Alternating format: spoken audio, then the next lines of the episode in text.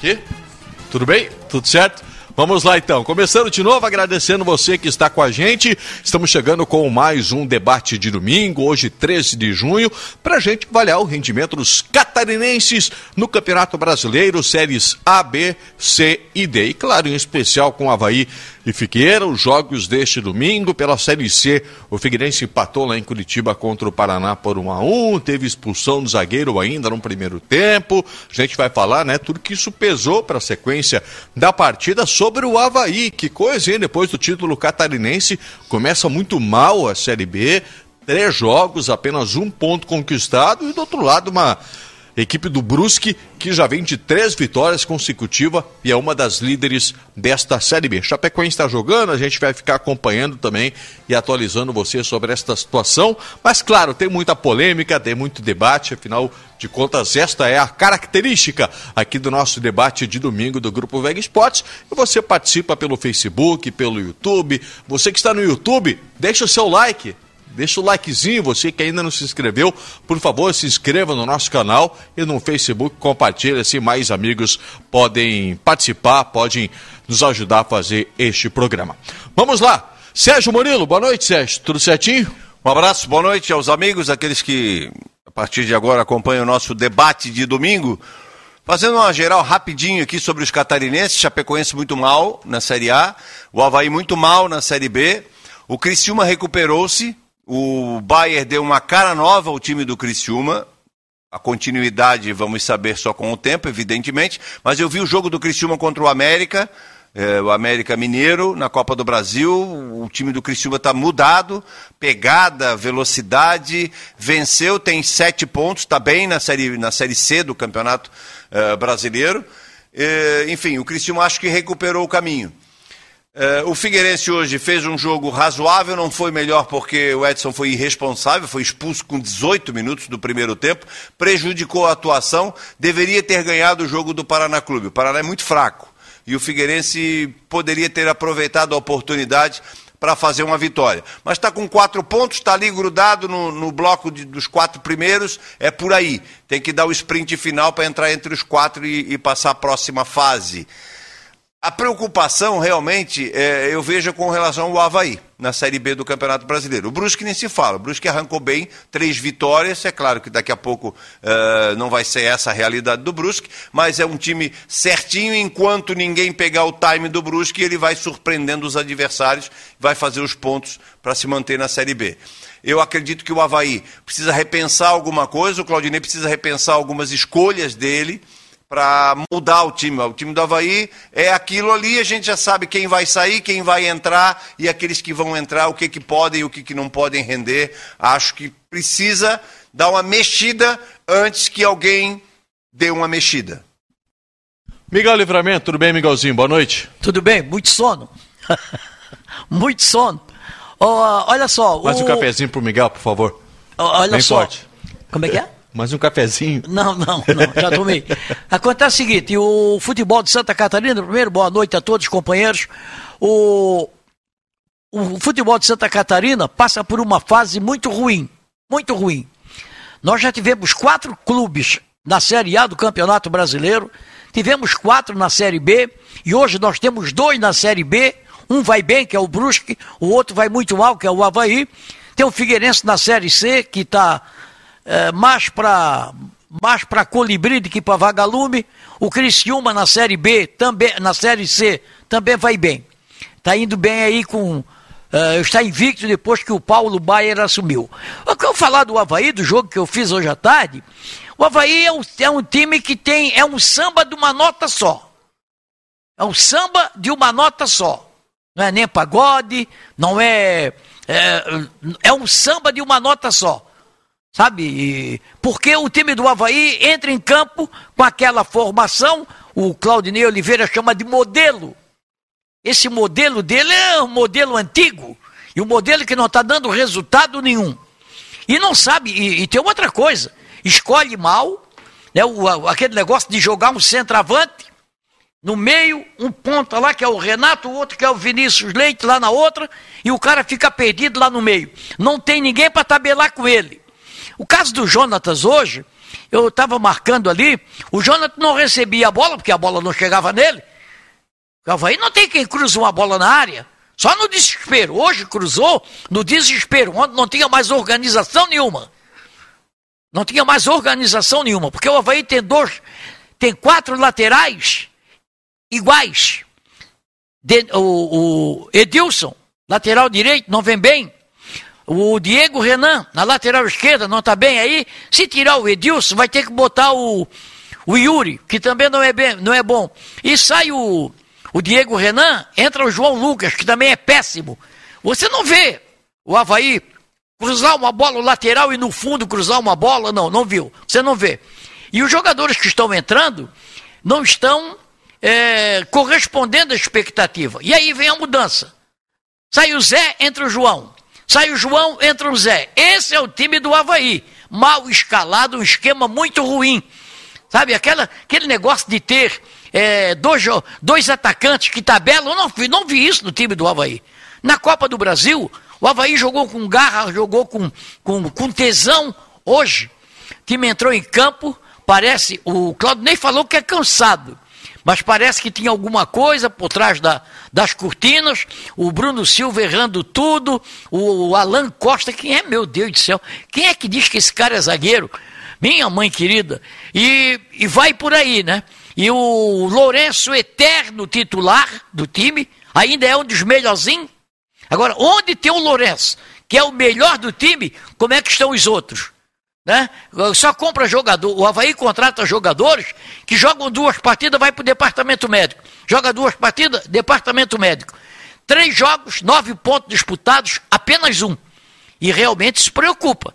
Preocupa porque é, tem uma, uma, música que, até na época em que eu trabalhava na Rádio Jornal A Verdade, o padre Quinto da Vida de Baldissá proibiu de, de, rodar, de rodar essa música. Quem proibiu? Hã? Quem proibiu? O padre, que era o dono da rádio. Aonde a vaca vai, o boi vai atrás. Para de rodar isso, não quero que rode. E aqui é o seguinte: aonde o Figueirense vai, o Havaí vai atrás. Aonde o Havaí vai, Figueirense vai atrás. Quero dizer com isso que o Havaí, se não se cuidar daqui a pouco, quando ele quiser respirar, já estará completamente ah, afogado. Porque são nove pontos e apenas um. Ah, mas é cedo. Cedo, é? Cedo. Cedo, o seguro morreu de velho. Então me preocupa. O Figueirense eu acho que conquistou um ponto fora de casa, nessa briga aí, embora o, o Paraná não esteja bem, o Paraná está é, numa crise danada, não ganhou de ninguém, conseguiu o primeiro ponto, mas um ponto fora de casa, pode ser do Paraná, pode ser de, com o time que está lá na, na cabeça. Eu acho que um ponto foi bom. Mas todo mundo sabe que o Figueirense precisa melhorar, porque, a situa, porque o time do Figueirense também é fraco. E tudo isso a gente ah, vai. Ah. Só, tem, só tem um detalhe que eu esqueci de falar. Pois não. Os treinadores estão errados, estão nos, nos, lugar, nos lugares errados. O Jorginho devia estar na ressacada, que o Jorginho joga para frente. E o, o, o Claudinei devia estar no Orlando Scarpelli, jogando fechadinho, retrancadinho. Hoje, por exemplo, o zagueiro foi expulso. Geralmente tira um atacante para botar um zagueiro. Ele ajeitou ali, mudou o tabuleiro ali e o time jogou melhor ainda com 10 que com 11. A Simone não para de rir de ti, eu não sei o que, que olha, tá vendo. Porque é só abertura. Olha que eu faço, olha é que eu faço a pergunta, hein? Olha que eu faço a pergunta. Olha que eu mostro a carteira de identidade, hein? Hã? Olha como mostra a carteira de identidade. Paulo Branco, tudo bem, meu cara? Quero dizer que os próximos 30 minutos são meus, então eu vou fazer uma análise sol, geral Miguel? e profunda e detalhada de tudo. Em primeiro lugar, quero dizer que vejo um pessimismo, pessimismo assim, é, de terra arrasada. O campeonato terminou ou o campeonato começou? Acabou de começar o Campeonato Brasileiro, terceira rodada do Campeonato Brasileiro. Se tem que melhorar, claro que tem que melhorar. Até quem está na frente, até o Brusque, que tem 100% de aproveitamento, tem que melhorar. Mas é o início da competição. Então não dá para começar a, a colocar as coisas como definitivas. Tem que fazer uma análise da situação, tudo bem. Mas eh, como algo já decidido, já, já caiu, já vai para a Série C, já não vai chegar, já não vai subir. Vamos devagar, vamos devagar. O que a gente está vendo aí dos catarinenses? O Criciúma começou muito bem. O Paulo Baier deu uma outra cara à equipe do Criciúma. Tá bem time determinado assim para uma série C de Campeonato Brasileiro, com muita pegada em primeiro lugar, depois tentando uh, contra-atacar, fazer alguma coisa e conseguindo, né? Então o Criciúma já já mostrou a sua imagem inicial. Não ganhou nada, mostrou a sua imagem inicial. O Brusque, uma ótima arrancada, três vitórias, né? Três vitórias, excelente. Mas em um campeonato inteiro, vamos ver se o Brusque vai suportar, né? esse aproveitamento aí por muito tempo. A Chapecoense na Série A é pancadaria, né? Mesmo com o time bem, é pancadaria. Imagina com o time desarrumado como começou. Está jogando agora, aliás, né, com o Ceará, até onde eu vi, estava 0 a 0 Mas é, é longa a competição da Série A, tem muitos times parecidos né, na Série A nessa temporada, e pelo menos oito times parecidos, aí dá para lutar bastante. Uh, aí vamos para Série C, é, voltando, né, porque tinha falado do Criciúma para falar do Figueirense, o Figueirense está montando o time agora, está montando uma nova equipe. É, jogadores chegaram na outra semana, é, num pacote. A segunda semana chegou uma barca. E essa semana o Jorginho já adiantou que chegaram mais jogadores. Então ele está montando uma nova equipe. E não dá para exigir muita coisa, algo extraordinário nesse momento. Quatro pontos em três jogos é um bom aproveitamento. É um bom aproveitamento. Deixa o time na disputa na parte de cima da tabela. Agora, tem que ver a sequência e tem que melhorar muito nessa sequência aí para brigar firme dentro da Série C do Campeonato Brasileiro. E na Série D, o Joinville venceu, né? Venceu a primeira, depois daquele empate heróico fora de casa, perdia por 3 e chegou a 3 a 3 E é um time grande de Santa Catarina, né? Que está na luta aí para voltar à Série C, para mudar um pouquinho de patamar também, porque desceu demais, né? E a gente vai saber já já se é o Paulo que está otimista demais sobre o Havaí ou se o Miguel que é pessimista demais. Isso também realista. estará em pauta. Eu sou realista. Eu sou realista, não sou nem otimista nem pessimista. Eu sou realista. Eu não posso julgar o que é que vai ser o Havaí o Figueirense na, daqui a três meses. Eu não sei. Eu não tenho esse poder. Se eu tivesse esse dom de adivinhar as coisas, eu acertaria os números da Mega Sena e não estava ouvindo certas coisas que eu estou ouvindo aqui. Para quem será esse recado no Miguel, hein? Simone Malagoli, boa noite, Simone. A pergunta que todos querem fazer muitas flores, chocolate. Dia 12 nada, mas Diga-nos, mate a curiosidade da nossa audiência, Simone. No dia 18 de junho, que é o meu aniversário. Daí eu espero ansiosamente por né? presentes. Aquela... Ontem nada, zero, zero, zero. Nada? Mas... Ah, cadê o bonequinho, Miguel? É. Hã? Mas dia 18, por favor, eu aguardo muitos presentes, chocolates, flores. E tu revelar a tua idade? Ah, Miguel, ó. Cada ano é um presente que nós damos. Ah, é? Opa! Vou pensar nesse caso então.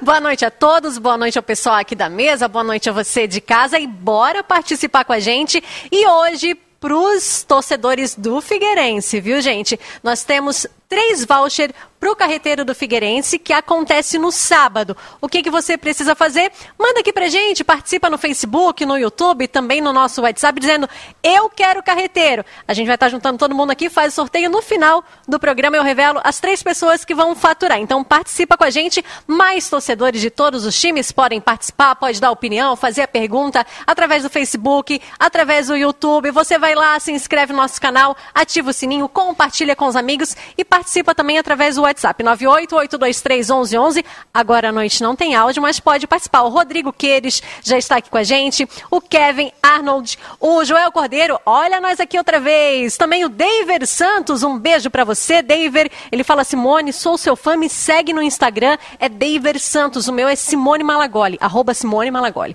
O Anderson Freitas também por aqui, o Mário Malagoli, o Ederson Novaes, o Adenir Gustavo, o Atlas Bender perguntando se o Miguelzinho não tirou um cochilinho no carro. Esse menino não tira cochilo, ele não para de falar durante o intervalo aqui, ó, entre o jogo e o debate, ele continua falando, gente. O Thiago Meneghelli também por aqui, o Rinaldo Rocha e todo mundo participando. Vai lá, continua. Facebook, YouTube, Grupo Veg Esportes e no nosso WhatsApp 98 823 1111 promete debate vocês dois hoje, viu? Ele não eu, gostou eu só tô aqui, isso? eu só tô distribuindo Ele a bola, só tô distribuindo o jogo. É o debate vai ficar com vocês eu dois hoje. Eu sou realista. E ninguém chuta cachorro morto. Sabe o que, que preocupa? Na declaração do Claudinei Me preocupa hoje... que daqui a pouco tem que chamar intervalo, só para avisar Sim, vocês. Mas tá? na declaração do Claudinei hoje, enquanto o Claudinei falava, a gente fez o jogo do Figueirense, Enquanto o Claudinei falava, enquanto os companheiros eh, comentavam a respeito do que o Havaí fez ou não fez no jogo, etc., estava fazendo uma relação aqui dos próximos jogos, próximas transmissões, por consequência. Sequência de jogos Havaí Figueirense. É, até o dia 5 de julho. O Havaí tem seis jogos em 14 dias. Seis jogos em 14 dias. É, é, o calendário do Havaí a partir da próxima quarta-feira. O Claudinei falou em sentir o time cansado hoje. Ele falou: eu vi o meu time cansado em campo, desgastado, etc. E o time do Havaí tem uma média, uma média de idade alta. Todo mundo sabe disso. Quarta-feira, Vasco. Sábado, Remo em casa. O Vasco é no Rio. O Havaí jogou hoje e domingo. Amanhã é um descanso rápido, olê, olê, olê. Não, viaja amanhã, viaja amanhã. Viaja amanhã. Viaja amanhã. É, mas a viagem amanhã pro Rio. Quarta ele joga no Rio. No sábado, ou seja, volta na quinta, sexta, nem sei se dá para treinar. Sábado ele tem um remo dentro de casa. Isso é dia 19. No dia 22 ele vai a Goiânia enfrentar o Goiás. Na, no dia 22. 25 ele tem o CRB em casa. No dia 30 ele tem o Londrina lá em Londrina, outra viagem. No dia 3 ele tem o Botafogo dentro da ressacada.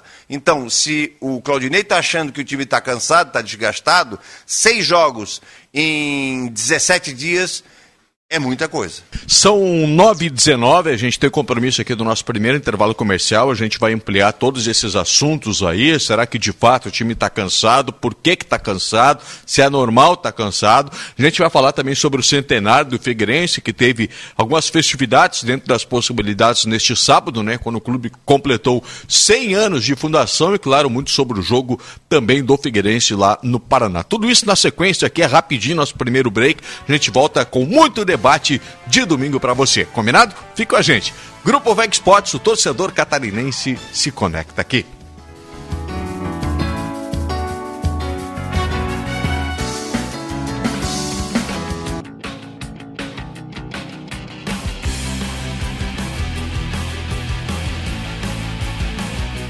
Grupo VEG Esportes.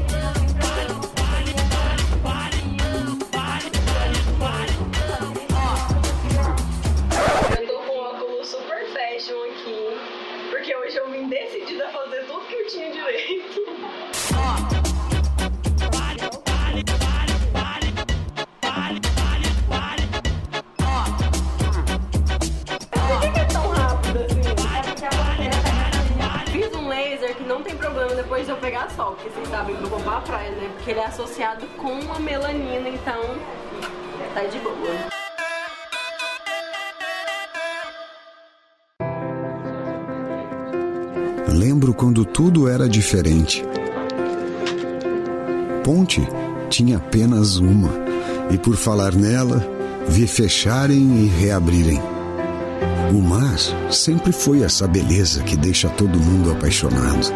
Aos poucos, as coisas foram mudando, a cidade foi crescendo, e em busca da felicidade, cada vez mais gente foi chegando.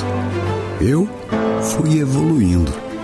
Vi de perto famílias multiplicando seu amor, sonhos virando realidade, histórias que passam por gerações e que são mais do que lembranças.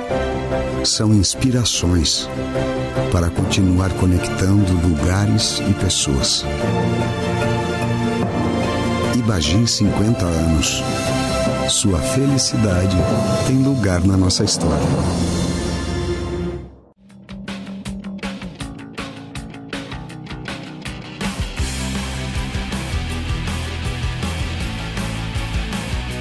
Grupo VEG Esportes.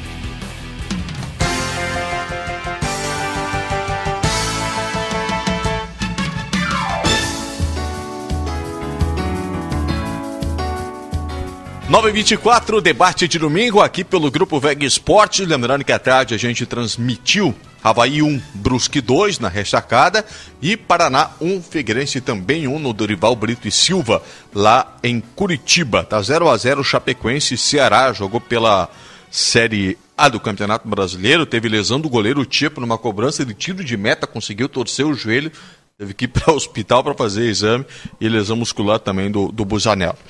Ah, vamos lá. É, neste sábado estivemos no estádio da Ressacada, convite do Figueirense. Hum. Na Ressacada, desculpa, no estádio Orlando Scarpelli, convite do tá Figueirense. não, né? É, Essa... é ah, ainda pouco falou um negócio doido. ali que me chamou a atenção. É. Essa cabecinha, o quê? Cabecinha oca? Ah, então é por isso que tá falando, tá trocando as coisas aí, ó. É. Cabeça oca. Cabeça oca. Estava é, dizendo que ontem a gente esteve lá no estádio Orlando Scarpelli, o Figueirense com uma sessão especial do Conselho Deliberativo, uma sessão solene, por ocasião dos 100 anos. Né? Não é uma data qualquer, o centenário, tão aguardado por todos, pelo torcedor do Figueirense em especial, pela própria, logicamente, instituição Figueirense Futebol Clube. E um primeiro assunto para a gente destacar aqui, que foram agraciados com o título de beneméritos do clube, Carlos Aragão, Francisco de Assis Filho, Luiz Ângelo Sombrio e Paulo Prisco Paraíso. Todos nomes extremamente conhecidos aí no mundo alvinegro, né? Comentários? Primeiro, parabéns, né? Pelo centenário do Figueirense e principalmente a torcida do Figueirense. Eu até fiz uma postagem nas minhas redes sociais ontem em homenagem à torcida, porque se o Figueirense é o que hoje, é o que é hoje, chega a 100 anos, maior campeão do estado, mais vezes na Série A, uh, tantos títulos, enfim, tantos jogos memoráveis, uma marca forte do, do futebol brasileiro hoje, é porque a torcida ajudou a viabilizar. A presença do torcedor, a participação e por aí vai, que, que chama a atenção. E, ao mesmo tempo, é o que garante o presente e é o que garante o futuro do Figueirense. Então, a torcida do Figueirense é que, é, que tem que ser a grande homenageada, a, a, a instituição né, que tem que ser, nesse momento, ressaltada, né, que faz o Figueirense ser o que é. É a sua, é a sua grande torcida que garante o apoio, o carinho, o afeto e por aí vai.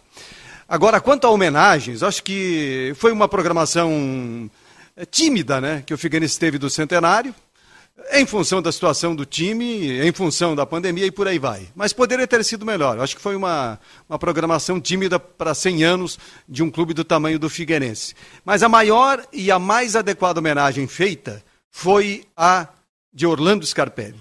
Colocaram um busto dele busto. lá no estádio. Aliás, que demora, né? Isso já deveria ter acontecido há muitos e muitos anos, não precisava chegar. Foi bem na entrada do memorial, Porque Paulo. o Orlando Scarpelli é o grande benemérito do Figueirense.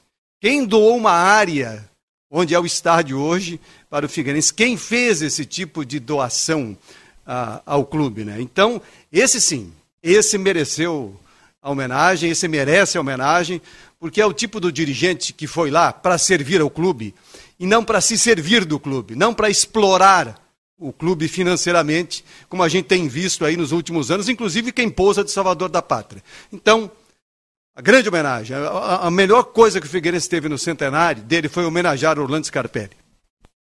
Bom, eu vejo o seguinte: primeiro, parabenizar o, Figueirense, o torcedor de Figueirense, pelos 100 anos. É uma data marcante.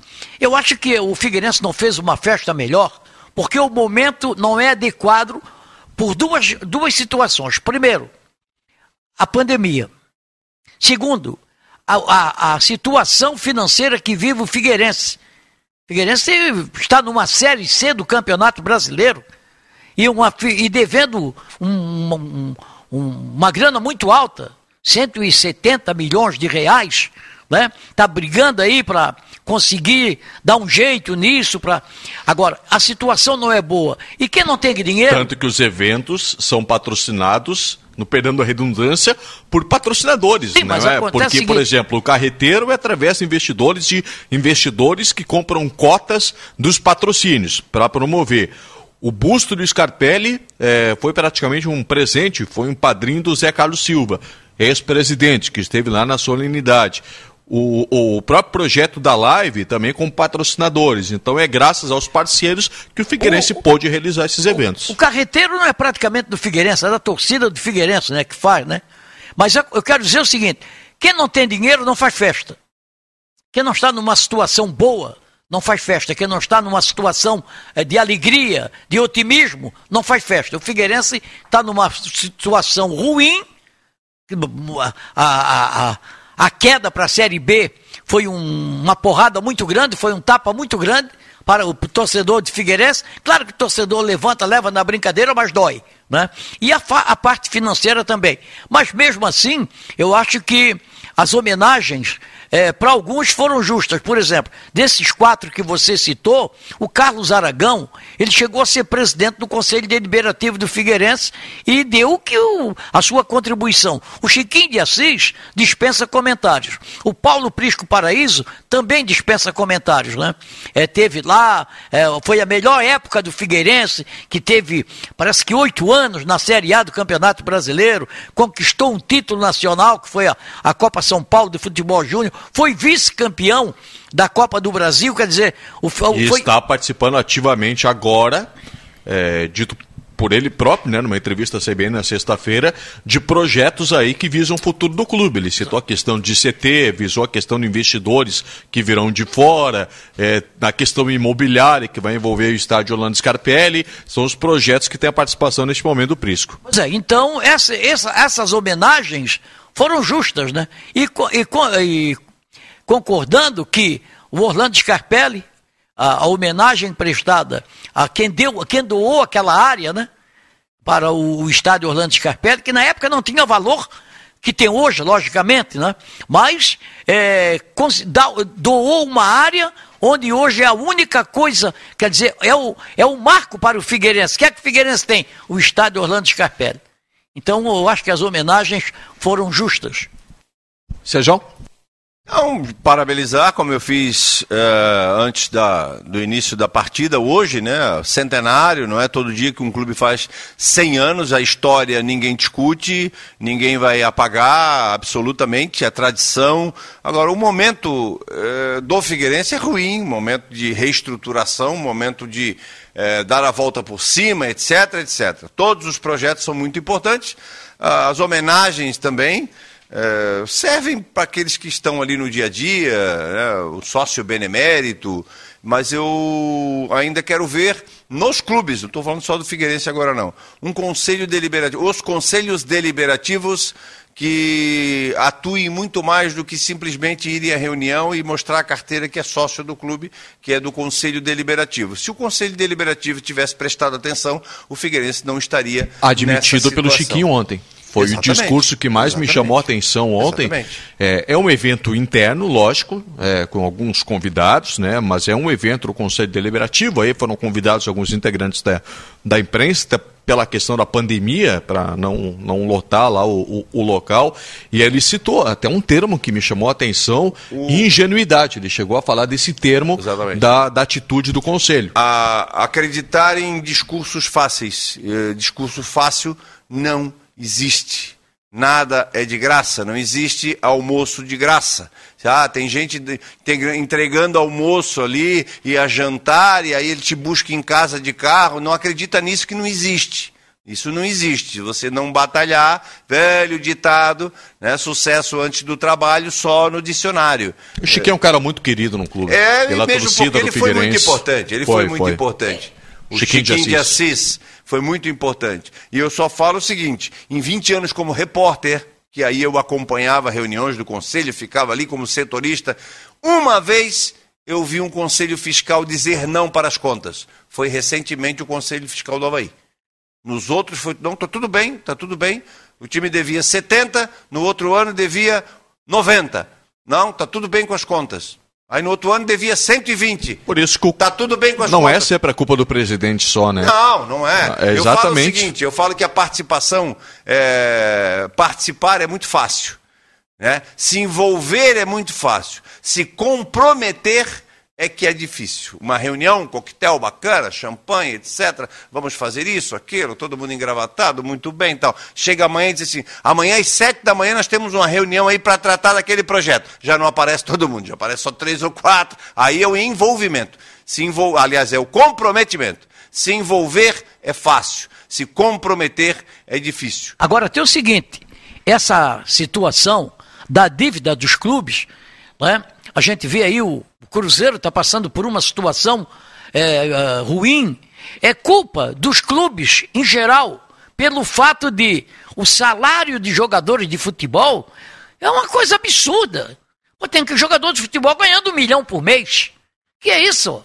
Ganhando um milhão por mês aqui no Brasil. Jogador aqui de Havaí, Figueirense, jogador do, do Havaí, ganhando 100 mil por mês. Não existe isso aqui, não há condição de pagar, pô. Não há condição de pagar como não havia condição de pagar para o Figueirense, que tanto é verdade que uma grande parte da dívida do Figueirense está na Justiça do Trabalho. Não, você não pode generalizar, porque tem clube que paga um milhão por mês, os salários estão em dia, não é? é a, a, você tem que avaliar de acordo com a realidade. Sim, mas eu tô falando... A realidade de cada clube e a realidade financeira de cada clube. Aqui, amiguinho, é, porque o mercado do futebol é mercado um, à parte, um não adianta. Aí, é totalmente desproporcional, é, mas é o mercado à parte. O Flamengo tá, tá fora disso aí.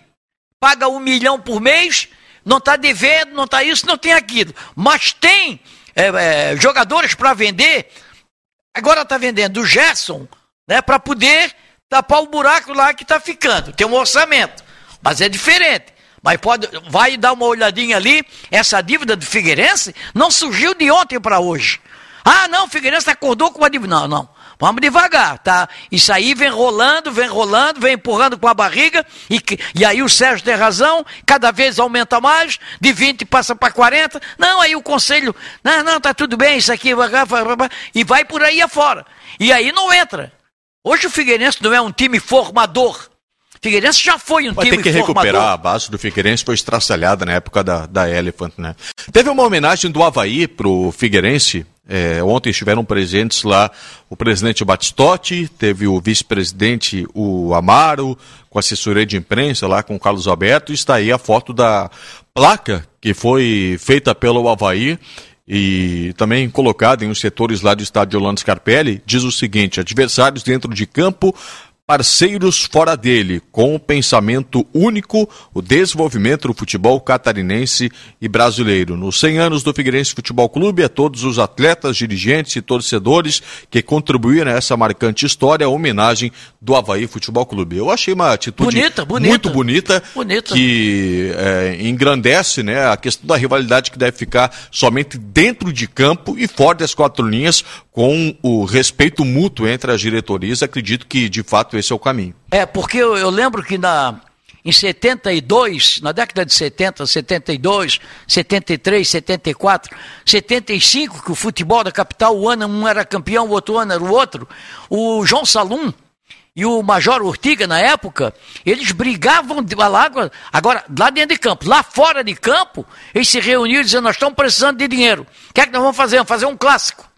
Vamos fazer um clássico aí, aniversário da TV Cultura. Um clássico. Aniversário de Florianópolis. É, dois clássicos e vai por aí. Para arrumar o dinheirinho, que naquela época né, não tinha tanto associados, e era a, a, a bilheteria que dava o dinheiro. Então, fora de campo, eles são amigos. Lá dentro, são adversários.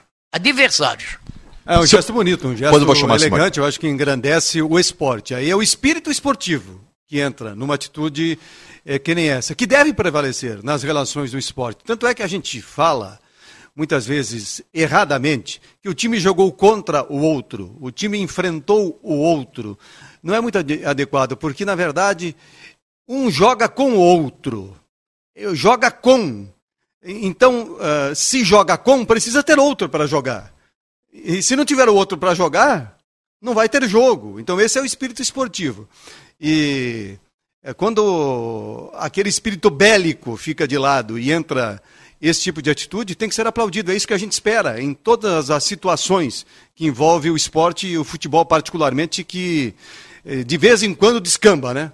De vez em quando aparece é, torcedor que passa do ponto, cometendo crime, inclusive, jogador que passa do ponto, dirigente que passa do ponto. E quando vem uma atitude dessas que ressalta esse aspecto do, do futebol, a gente tem que é, aplaudir. Tem que aplaudir é, esse gesto.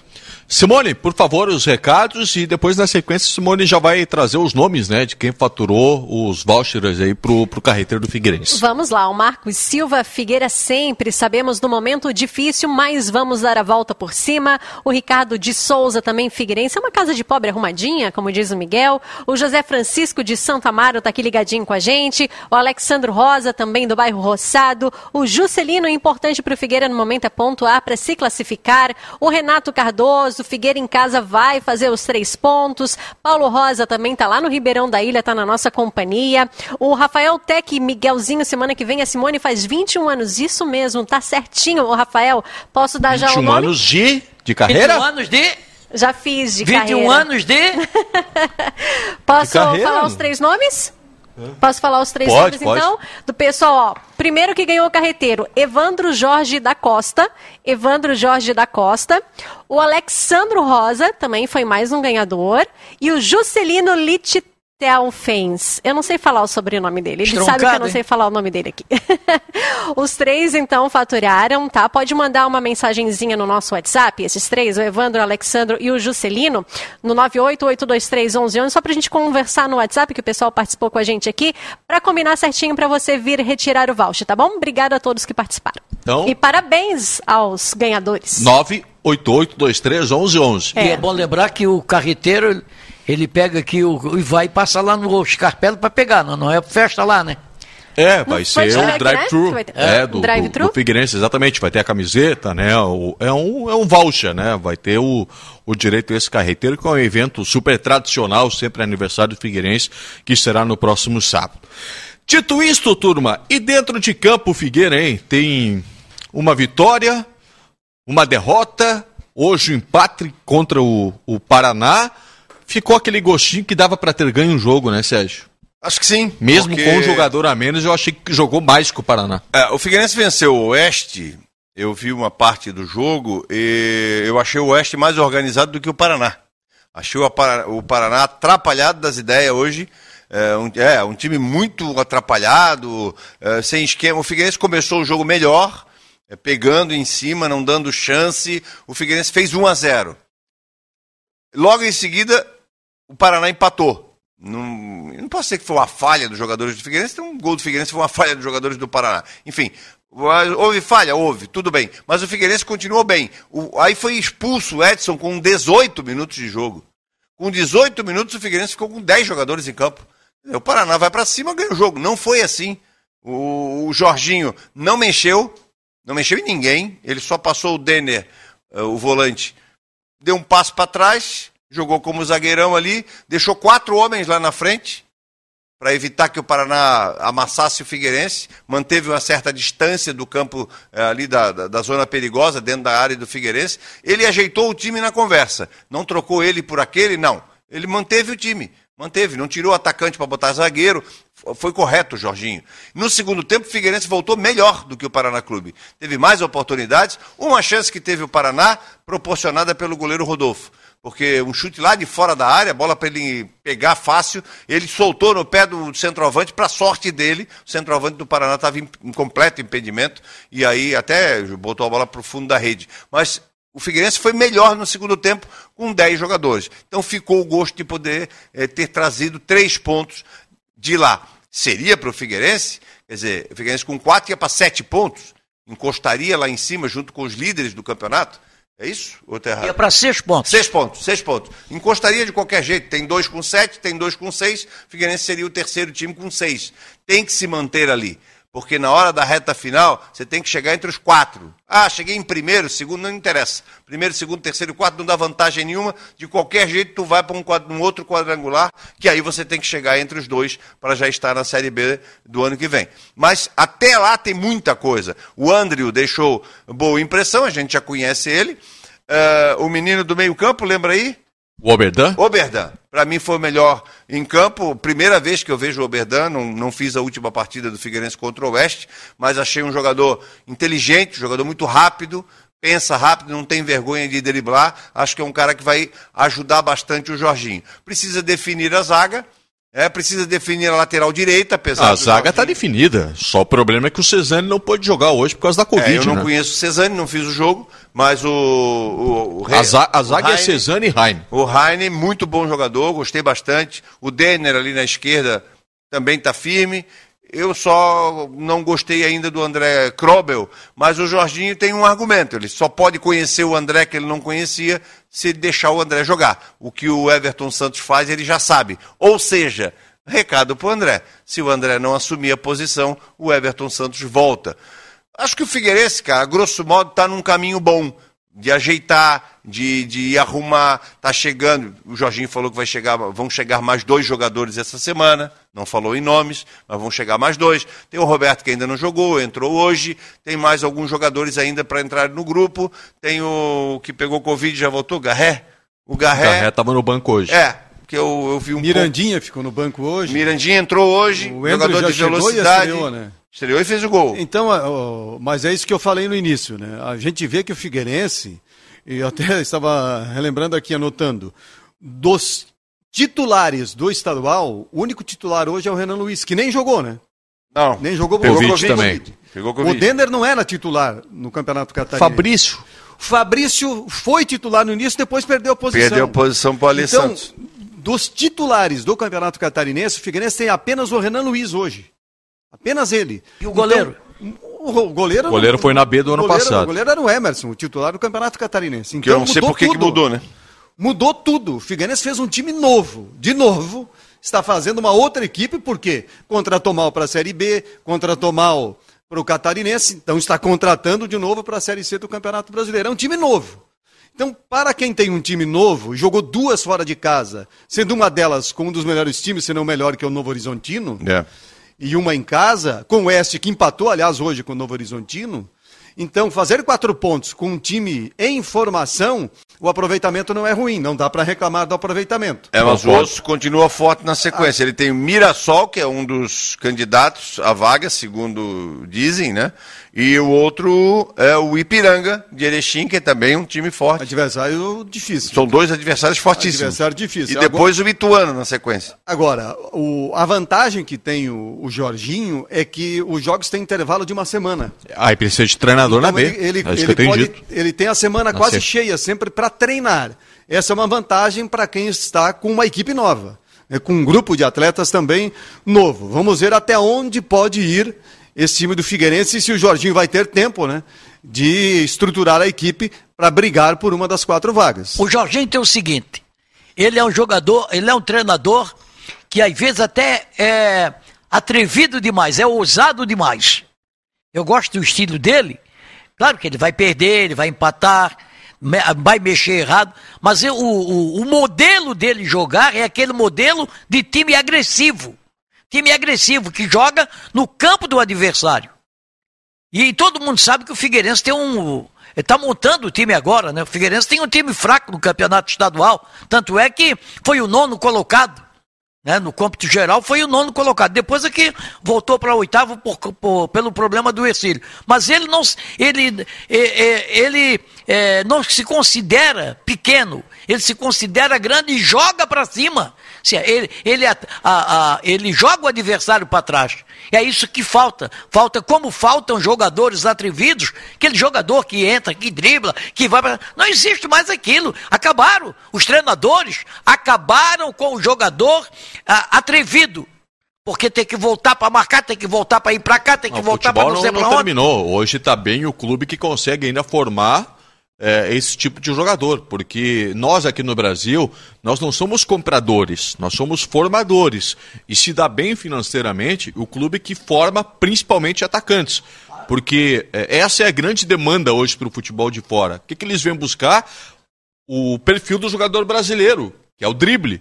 Né? Quem consegue ainda ter e criar esse tipo de jogador é o segredo, né? É... Os treinadores acabam já na base. Hoje... Já, já na base, Sérgio, dá licença. Já na base, os jogadores já são. Ah, você, eu estava comentando outro dia com o Paulo Branco, fora da, da, aqui, fora daqui é sobre o, um jogo que. Fora das quatro linhas? É, fora das quatro linhas, que você assistiu um jogo do Havaí com não sei quem no sub-17, no sub no sub-20. Sub-20, o Havaí, é, Palmeiras e Havaí Botafogo. Não vimos ninguém diferenciado. É tudo parece robô. O cara pega a bola, toca na ponta direita, o ponta direita toca para trás pro lateral, lateral toca pro zagueiro central, o zagueiro, zagueiro central retarda pro goleiro e fica naquela embronha ali que não resolve coisíssima nenhuma. Não, mas nós tivemos posse de bola. Posse de bola atrás na defesa não é posse de bola. Tem que jogar no campo do adversário. Hoje, os treinadores da base já acabam com esse jogador. O cara começa a driblar. Ô rapaz, solta a bola aí. Ô rapaz, toca essa bola. Aí não existe mais aquele é, uma driblador. coisa que eu notei, Nosso é... futebol ficou robotizado. Né, e se perdeu naquela ânsia que se tem de copiar tudo que é da Europa, é, quer se copiar a organização tática da Europa e perde a essência do nosso futebol. Mas hoje eu, com, hoje eu observei no, no jogo do Figueirense, eu estava observando e de repente tu deu a opinião e casou exatamente com o que eu estava pensando. assim. O Figueirense tinha lá uns 35 do segundo tempo e era normal que o time tivesse até um certo desgaste, em virtude de ter jogado com um homem a menos praticamente 90% da partida. Mas é, todos que entraram, entraram pegando, correndo, dividindo, pega na camisa, dá carrinho, e entrou o Giva também brigando, entrou o outro, entrou. Quer dizer, eles compraram a distância, me parece, eles compraram a ideia do Jorginho. Todos que entrarem tem que morder, tem que pegar, tem que correr, tem que ralar, suar. Não adianta querer entrar na Série C tocando a bolinha, querendo dar lançamento, aí vai ficar na estrada. Eu acho que todos estão no barco. O Jorginho, a explicação do Jorginho para isso que o Paulo falou. Tem um titular, dois no máximo, tirando ali o Jorginho falou, não poderia manter o time. O time foi muito mal no Campeonato agora, Catarinense. Sérgio, agora chama atenção, né? Quando você tem um jogador expulso com 19 minutos de jogo, que foi o caso do Edson Henrique, e mesmo assim você passar o restante da partida com três atacantes, é muito raro no futebol. Com o controle do jogo. O Figueirense jogou com Diego Tavares, André e Bruno Paraíba, e depois com Roberto, Mirandinha e o Giva o tempo todo. O, o Figueirense com 10 em campo e sempre com três atacantes. É muito raro isso acontecer. Foi, foi. Também pegou um time que não está atravessando um bom momento, né? Não, não mas tudo bem. Sei, mas, mas quando é. você tem o zagueiro expulso, você tem três atacantes, o que, que é normal você ver? É vai tirar um atacante, atacante claro. e vai repor com, com o zagueiro. É, isso aí é treinador medroso que faz isso. E aquela tal história, homem que não tem coragem não casa com mulher bonita, pode ter certeza disso. Cara, mal o cara vai expulso, já chama um, já tira. Eu sempre cito aqui o 2017 do Havaí, pô. Expulsaram o, o Capa, o Claudinei já chamou um zagueiro lá, que não sei onde é que anda, botou no, no lateral esquerdo, botou e tirou o Marquinhos na época, perdeu o campeonato. Sabe? É, é, o treinador tem que ter é, a, a, a, tranquilidade. O cara foi expulso, a não ser o goleiro. A não ser o goleiro. Mas o cara foi expulso, faz uma. Dá uma segurada até terminar o primeiro tempo, se for no primeiro tempo, segura, deixa o time, não desmancha o time. Mas hoje a maioria dos treinadores é o, não tomar gol. O fato muito importante que o Paulo até citou aqui, para o Jorginho, para um time que está sendo reconstruído em meio à competição, é, é distanciamento dos jogos. Na Série C te permite isso. Figueirense jogou hoje, vai jogar só domingo que vem agora às 18 horas.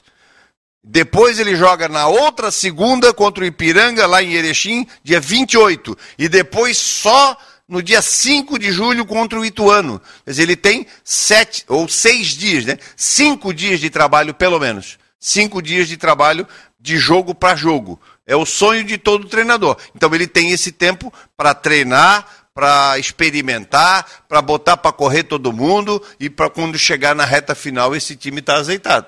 É, o azar que ele deu é que na véspera do jogo com o Oeste perde o Garré, que treinava entre os titulares sempre. E agora na véspera desse jogo perde também dois titulares, que é o Renan Luiz e o Cezé. E tá perdendo para domingo o Denner, volante. Denner. Três não, jogos. Não, não é o volante, é o lateral esquerdo, não é? Não, quem tomou o... cartão hoje foi o Denner. É, e o, o zagueiro volante. foi expulso, né? É, ele é, falou. E o não, zagueiro tenho... foi expulso, né? É, eu tenho que conversar com o Denner porque três jogos, três cartões não dá. Aí eu olhei na planilha, quem tomou cartão foi o Denner foi Pinheiro. Denner Pinheiro. Exatamente. Agora, por outro lado, se tem a semana cheia para treinamento, é, os outros times também terão. Os outros treinadores também contam com é, esse espaço de jogo para jogo.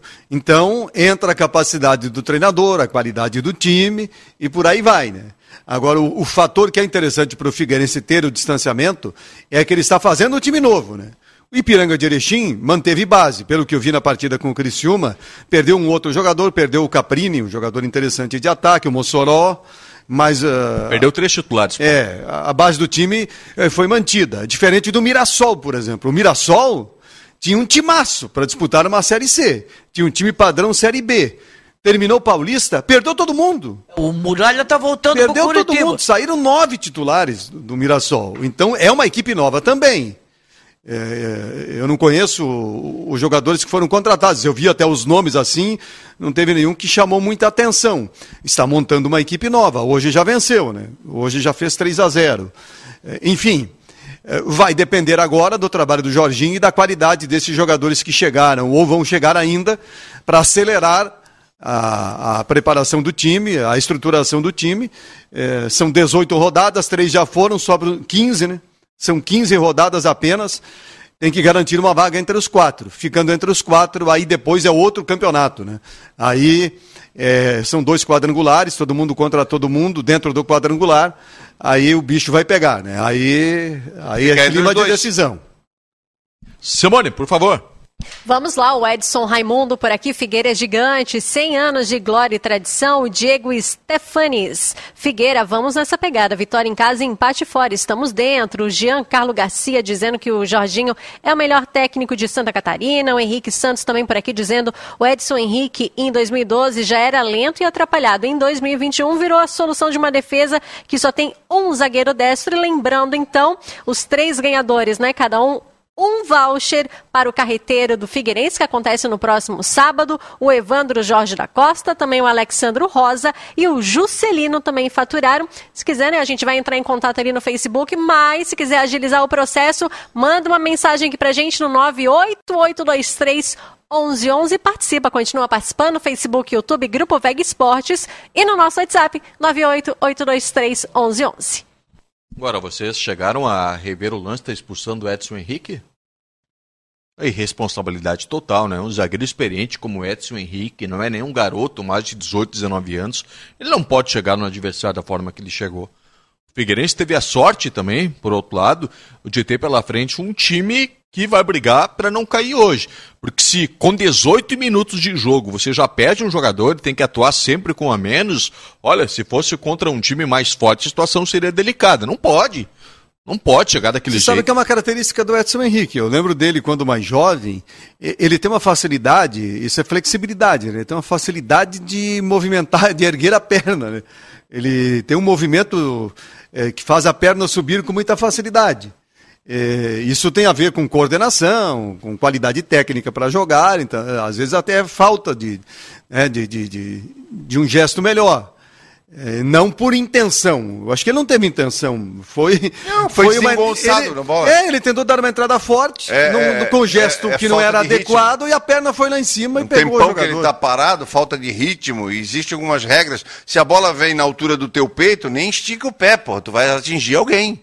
Vai com o peito, vai com a baixa um pouquinho a cabeça, enfim, alguma coisa assim. É porque foi no e meio de campo, não, né, Sérgio? O lance não tinha nenhum perigo. Foi o quê? Três passos depois do, do, do, da divisória de campo, no campo de ataque, ou quatro passos, o máximo. Tinha perigo nenhum. Ele veio e quase arrancou a cabeça do cara, pô. Aí foi irresponsabilidade. O Ellison, saúde para a senhorita. O Ellison e Lincoln foram é, liberados. Não, eles que pediram rescisão de contrato. Toda vez que é liberado um jogador do Figueirense, a minha avaliação é a mesma. Vai fazer falta? Vai, fez a diferença enquanto esteve aí? Nada. hum, não vai mudar nada.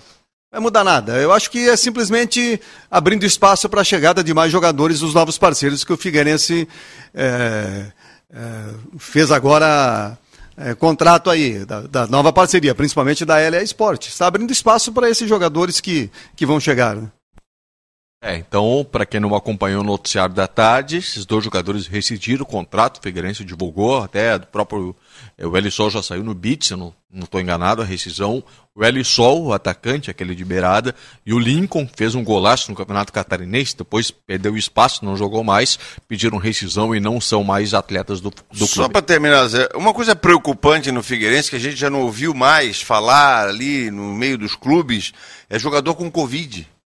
É, porque, segundo o, doutor, o próprio doutor Funchal, há um tempo atrás, deu uma declaração dizendo que 85% dos jogadores teriam já contraído o Covid, já é, adquirido anticorpos, etc, etc, para não pegar mais. É, alguns.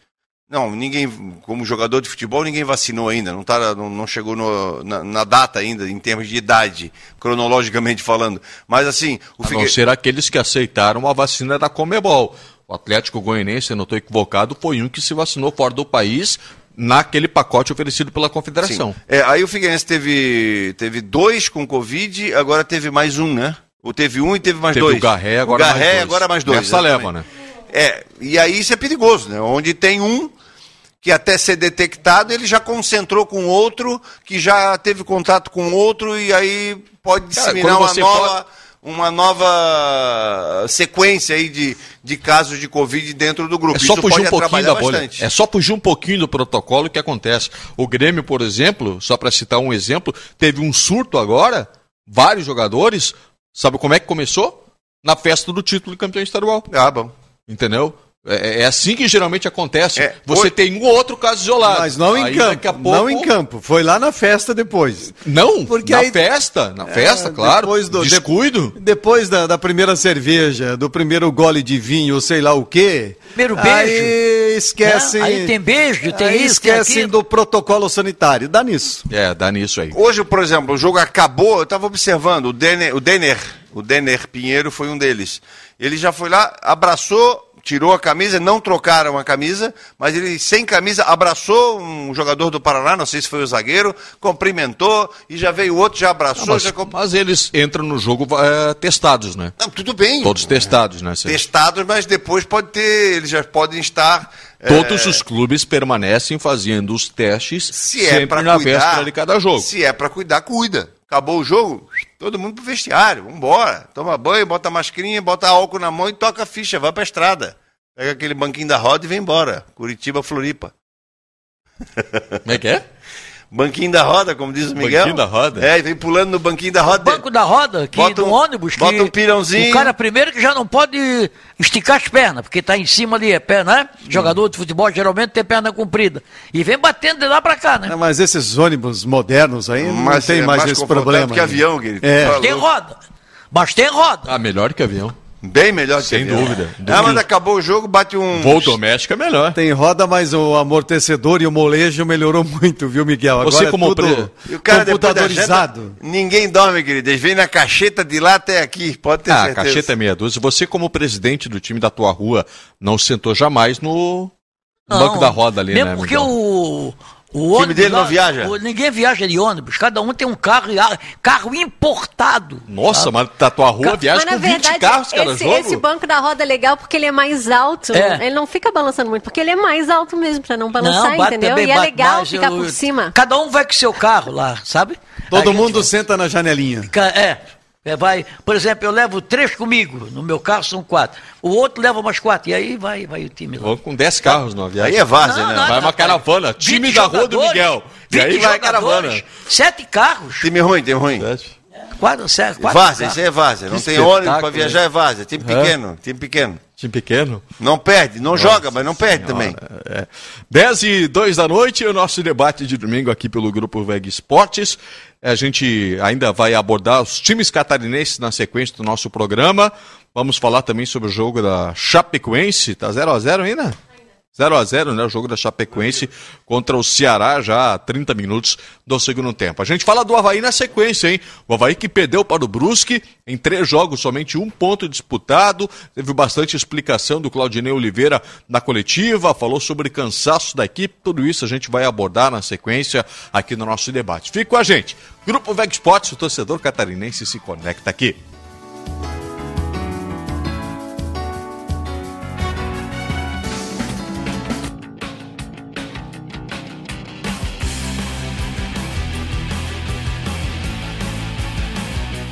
Grupo VEG Esportes.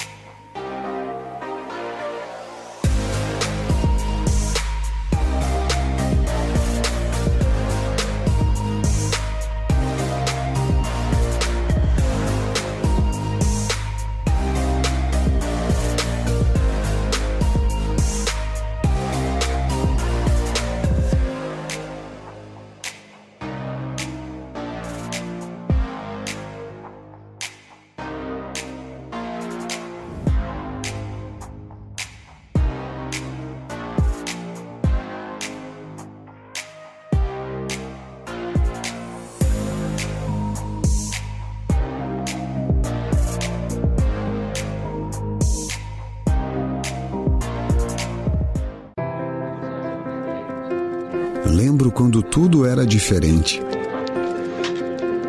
Ponte tinha apenas uma, e por falar nela, vi fecharem e reabrirem. O mar sempre foi essa beleza que deixa todo mundo apaixonado. Aos poucos, as coisas foram mudando, a cidade foi crescendo, e em busca da felicidade, cada vez mais gente foi chegando. Eu fui evoluindo Vi de perto famílias multiplicando seu amor, sonhos virando realidade, histórias que passam por gerações e que são mais do que lembranças. São inspirações para continuar conectando lugares e pessoas. Ibagi 50 anos. Sua felicidade tem lugar na nossa história.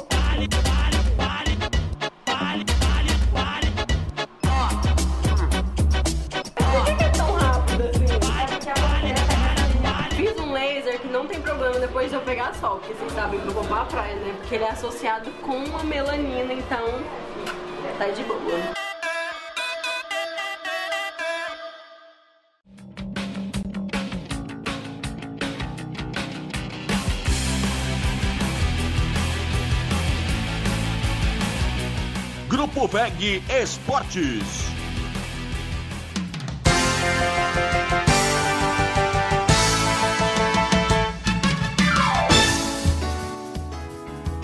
Dez horas seis minutos, debate de domingo e o recado da Simone Malagoli.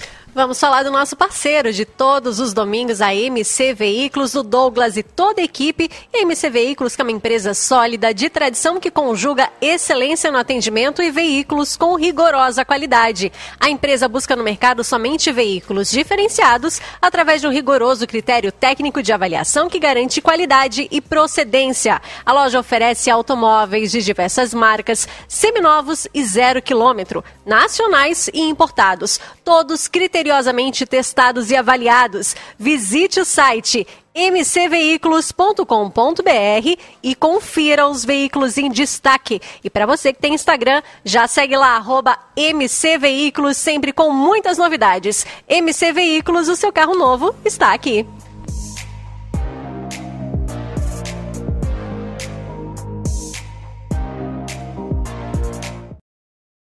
Pois na primeira parte do programa, Miguel Livramento, você fez uma crítica bastante forte a esse início de campeonato do Havaí, afinal de contas, em nove pontos disputados, apenas um né, na conta do Havaí, três jogos, duas derrotas e um empate. E o Paulo deu aquela amenizada, diz que não é para tanto assim e até eu brinquei. Será que o Miguel que está sendo pessimista demais ou o Paulo Branco que está otimista além da conta? Vocês que se entendam, por favor. Paulo, não tem nada que se entender. Aqui cada um, pelo menos no, no meu contrato não consta que eu tenho que, contra, que contra, uh, concordar com o que o Paulo não. diz no meu contrato, não. Ah, com, não. com o que o Paulo diz, não com o que você diz, nem com o Sérgio diz, e por aí afora. Se eu tiver que concordar. Com o que eu falo, sim. Não, tudo é diferente. Não, tudo é diferente. Acontece o seguinte. Então tu concorda com o 21? Não, não, não, 21 não. Miguel, é. mas não é para concordar não é para concordar, é debate. Debate Sim, é claro, é para discordar, lógico, é para ter contraponto. Eu quero, eu é quero... para a gente argumentar, é, quero... argumentar as suas ideias, tá. enfim. Então eu, eu quero entendeu? Dizer, eu quero dizer o seguinte. Não é, não, não é para não é para fazer média. Não, eu, eu tu quer tá, quer tá fazendo média não sou eu. Eu estou sendo realista. Vou repetir. Eu estou sendo realista. Só foi para ti, Paulo. É, eu estou sendo realista. Cada um é, é dono da sua opinião eu estou sendo realista, o time do Havaí eh, nunca me convenceu. Ah, porque o Havaí tem uma defesa menos vazada. Não chutavam. Não se pode eh, levar eh, como parâmetro o campeonato catarinense, que é muito fraco. Não quero tirar o mérito da conquista do título do Havaí. Conquistou, tá? Foi o melhor, ganhou. Tá, o Havaí teve dois jogos na Copa do Brasil com o Atlético. Veio uma uma, uma, uma outra categoria, né? O Atlético é de Série A. E o Havaí não conseguiu derrotar o Atlético. Fizeram o, até. O Miguel, o Havaí fez duas ótimas partidas Sim, diante do disso. Atlético, considerando que o Atlético tem uma equipe superior ao Havaí. Tanto é que jogou três e ganhou três tá. na, na, Série A. Tá. Então, mesmo que não tenha conseguido a vaga, o Havaí fez dois jogos muito bons diante tá. do Atlético. E, e o Havaí é é, tem o seguinte: tem jogadores limitadíssimos. Limitadíssimos. E o técnico do Havaí, o Claudinei Oliveira, ele é aquele, é, sabe, aquele Caxias, aquele soldado Caxias. É ali assim, não sai do trilho, não sai do trilho e passa, não sai, ele não muda, ele não cria, por exemplo. Eu, eu se sou treinador, bom, primeiro que se eu sou treinador, eu, eu, o elenco não era esse, ele também não tem culpa. Culpa quem montou esse elenco que não tem um goleiro confiável, que tem os laterais iguais, quatro laterais, cada um pior do que o outro, né? e uma meia cancha fraca, ainda agora perdeu um jogador que não vinha fazendo a diferença, mas hoje mostrou que um pouquinho de sabedoria na meia cancha faz a, a diferença, e tem um ataque horrível. Mas esse ataque horrível também faz parte das armas que o seu treinador coloca para esses jogadores. Ó, o Havaí passou Ronaldo, não fez gol. Júnior Dutra, não fez gol. É, é, o, o Getúlio, não faz gol. O Jonathan, não faz gol. O Matheus Lucas não faz gol. O, o Jô entrou, o Jô entrou 20 5 minutos faltando, se eu, não entra, não, não, vai, entra lá, não, não, vai tu, eu não vou.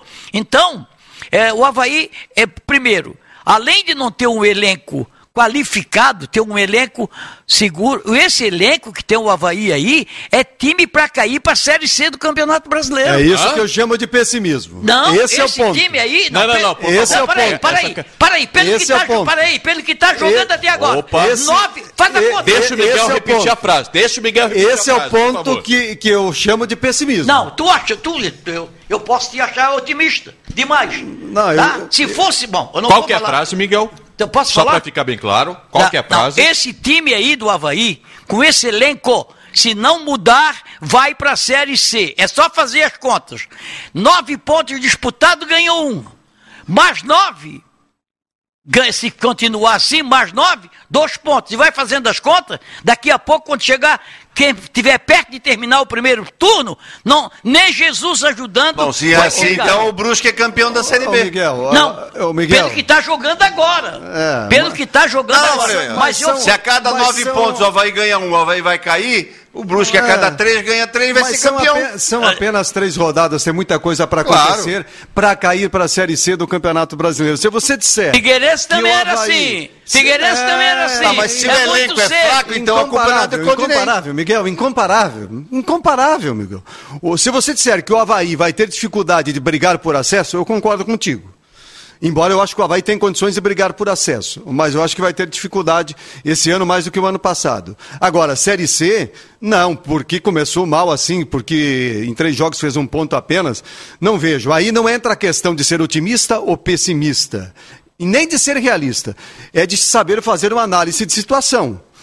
Olha o time que tem o Havaí, a experiência dos jogadores, um certo entrosamento já adquirido, do título estadual que não pode ser desprezado, dos jogos que o Havaí fez diante do Atlético Paranense, um adversário de nível superior, compara com os outros times da Série B do Campeonato Brasileiro e não dá para falar em Série C. Não, não dá para falar em Série C com todo seguinte, respeito. Acontece, não dá. Agora, que esse time do Havaí precisa melhorar, que o Claudinei precisa encontrar outras alternativas. E ele tem jogadores para isso. Mas não grupo, faz, o tema não aí, usa. Aí eu concordo. Aí o tema não usa. Por exemplo, aqui ó, eu sou um cara que eu, eu, eu sou corajoso. Eu tenho coragem nas coisas que eu faço. Que time do Havaí tu mexerias? O te, eu, eu, a primeira... Qual é o time que, ideal do Havaí com esse grupo que tu colocarias não, em campo que o Claudinei não, não votou? Esse grupo aí, não dá para você fazer uma uma uma uma Não, mas é esse grupo, o Havaí não tem não, dinheiro para contratar. Não, mas tinha problema do problema do presidente. Não, aí é outro assunto. O Havaí não tem dinheiro, o grupo é esse. Contra, contrataram time, mal. Se não é esse o time, qual é o time que tu Contrataram mal. Por exemplo, o Claudinei não faz uma alteração de botar dois, não é botar dois atacantes na quando falta cinco minutos para terminar o jogo. Não é isso. Não é, mas ele não muda, eu não vejo uma alteração tática tática no time. Passa o Vinícius Leite para a direita, bota o Renato na esquerda, bota o Vinícius Leite na frente, bota o... Eu não vejo isso, o time do Havaí é ruborizado. Ô Miguelzinho, ali o início da coletiva hoje não pegou, eu acho que para todos que estavam assistindo, porque começou muito rápido, e a minha primeira pergunta foi essa, até que eu vi muitos, muitas questões também do torcedor dizendo por que, que ele tira um atacante e coloca um outro atacante, deixa dois você, atacantes. Você tem... Eu Ô, perguntei para ele, ele foi bem grosso, curto e grosso na resposta, ele falou, porque eu quis fazer assim é, e não pensei fazer. fazer diferente. Não é eu, quem Miguel, fazer. Foi a resposta dele. O Havaí não é Miguel, é dele. O, Miguel, o Havaí, peraí, o Havaí Miguel, não é quem dele. Está, quem está ruborizado nesse momento é você falando dessa maneira. Você chegou a ficar vermelho. Não, não. O Havaí, você quis dizer, está é vermelho, robotizado. Não? Também não sabia ah. que robô era vermelho. Mesmo. Robotizado, não ruborizado. Aqui, ó, o que acontece é o seguinte, o time do... O time do Vermelho são as fibras musculares. Exatamente. Então, né? é, Conta, canta aqui pro bonequinho. Acontece o seguinte, eu não vejo isso no time do Havaí, mas vamos tirar, tira o lateral esquerdo lá, bota o, tira o lateral esquerdo, Diego Renan, coloca o, o Vinícius Leite lá de lateral. Junto com o, o outro, com, junto com o Jonathan, por exemplo, lá pelo lado esquerdo. Mas, Miguel, eu lembro que até outro dia uh, se fazia uma crítica muito forte aqui nessa mesa, porque o Renato não era titular, porque o Vinícius não era titular, e porque o Jonathan não era titular. Hoje o ataque do Havaí teve justamente Renato, Vinícius Leite e Jonathan. E quem... Aquele ataque que foi tanto pedido aqui nessa mesa, jogou hoje. Tá, mas não, eu, eu não quero dizer que três ou quatro atacantes, o time vai ser ofensivo. É a postura do time do Havaí hoje. Mas então ele escalou bem. O time, não, o, time, o, o Valdívia não pode ser reserva desse time. Se eu sou o Valdívia e no Havaí, aqui amanhã ou passo a mão, vou lá no presidente, me dá minhas contas aí. Quanto é que eu tenho que pagar de multa? Vou embora. Ser reserva desse time do Havaí é de doer. Aí você bota o Wesley. Bota o Wesley e o Valdívia está no banco.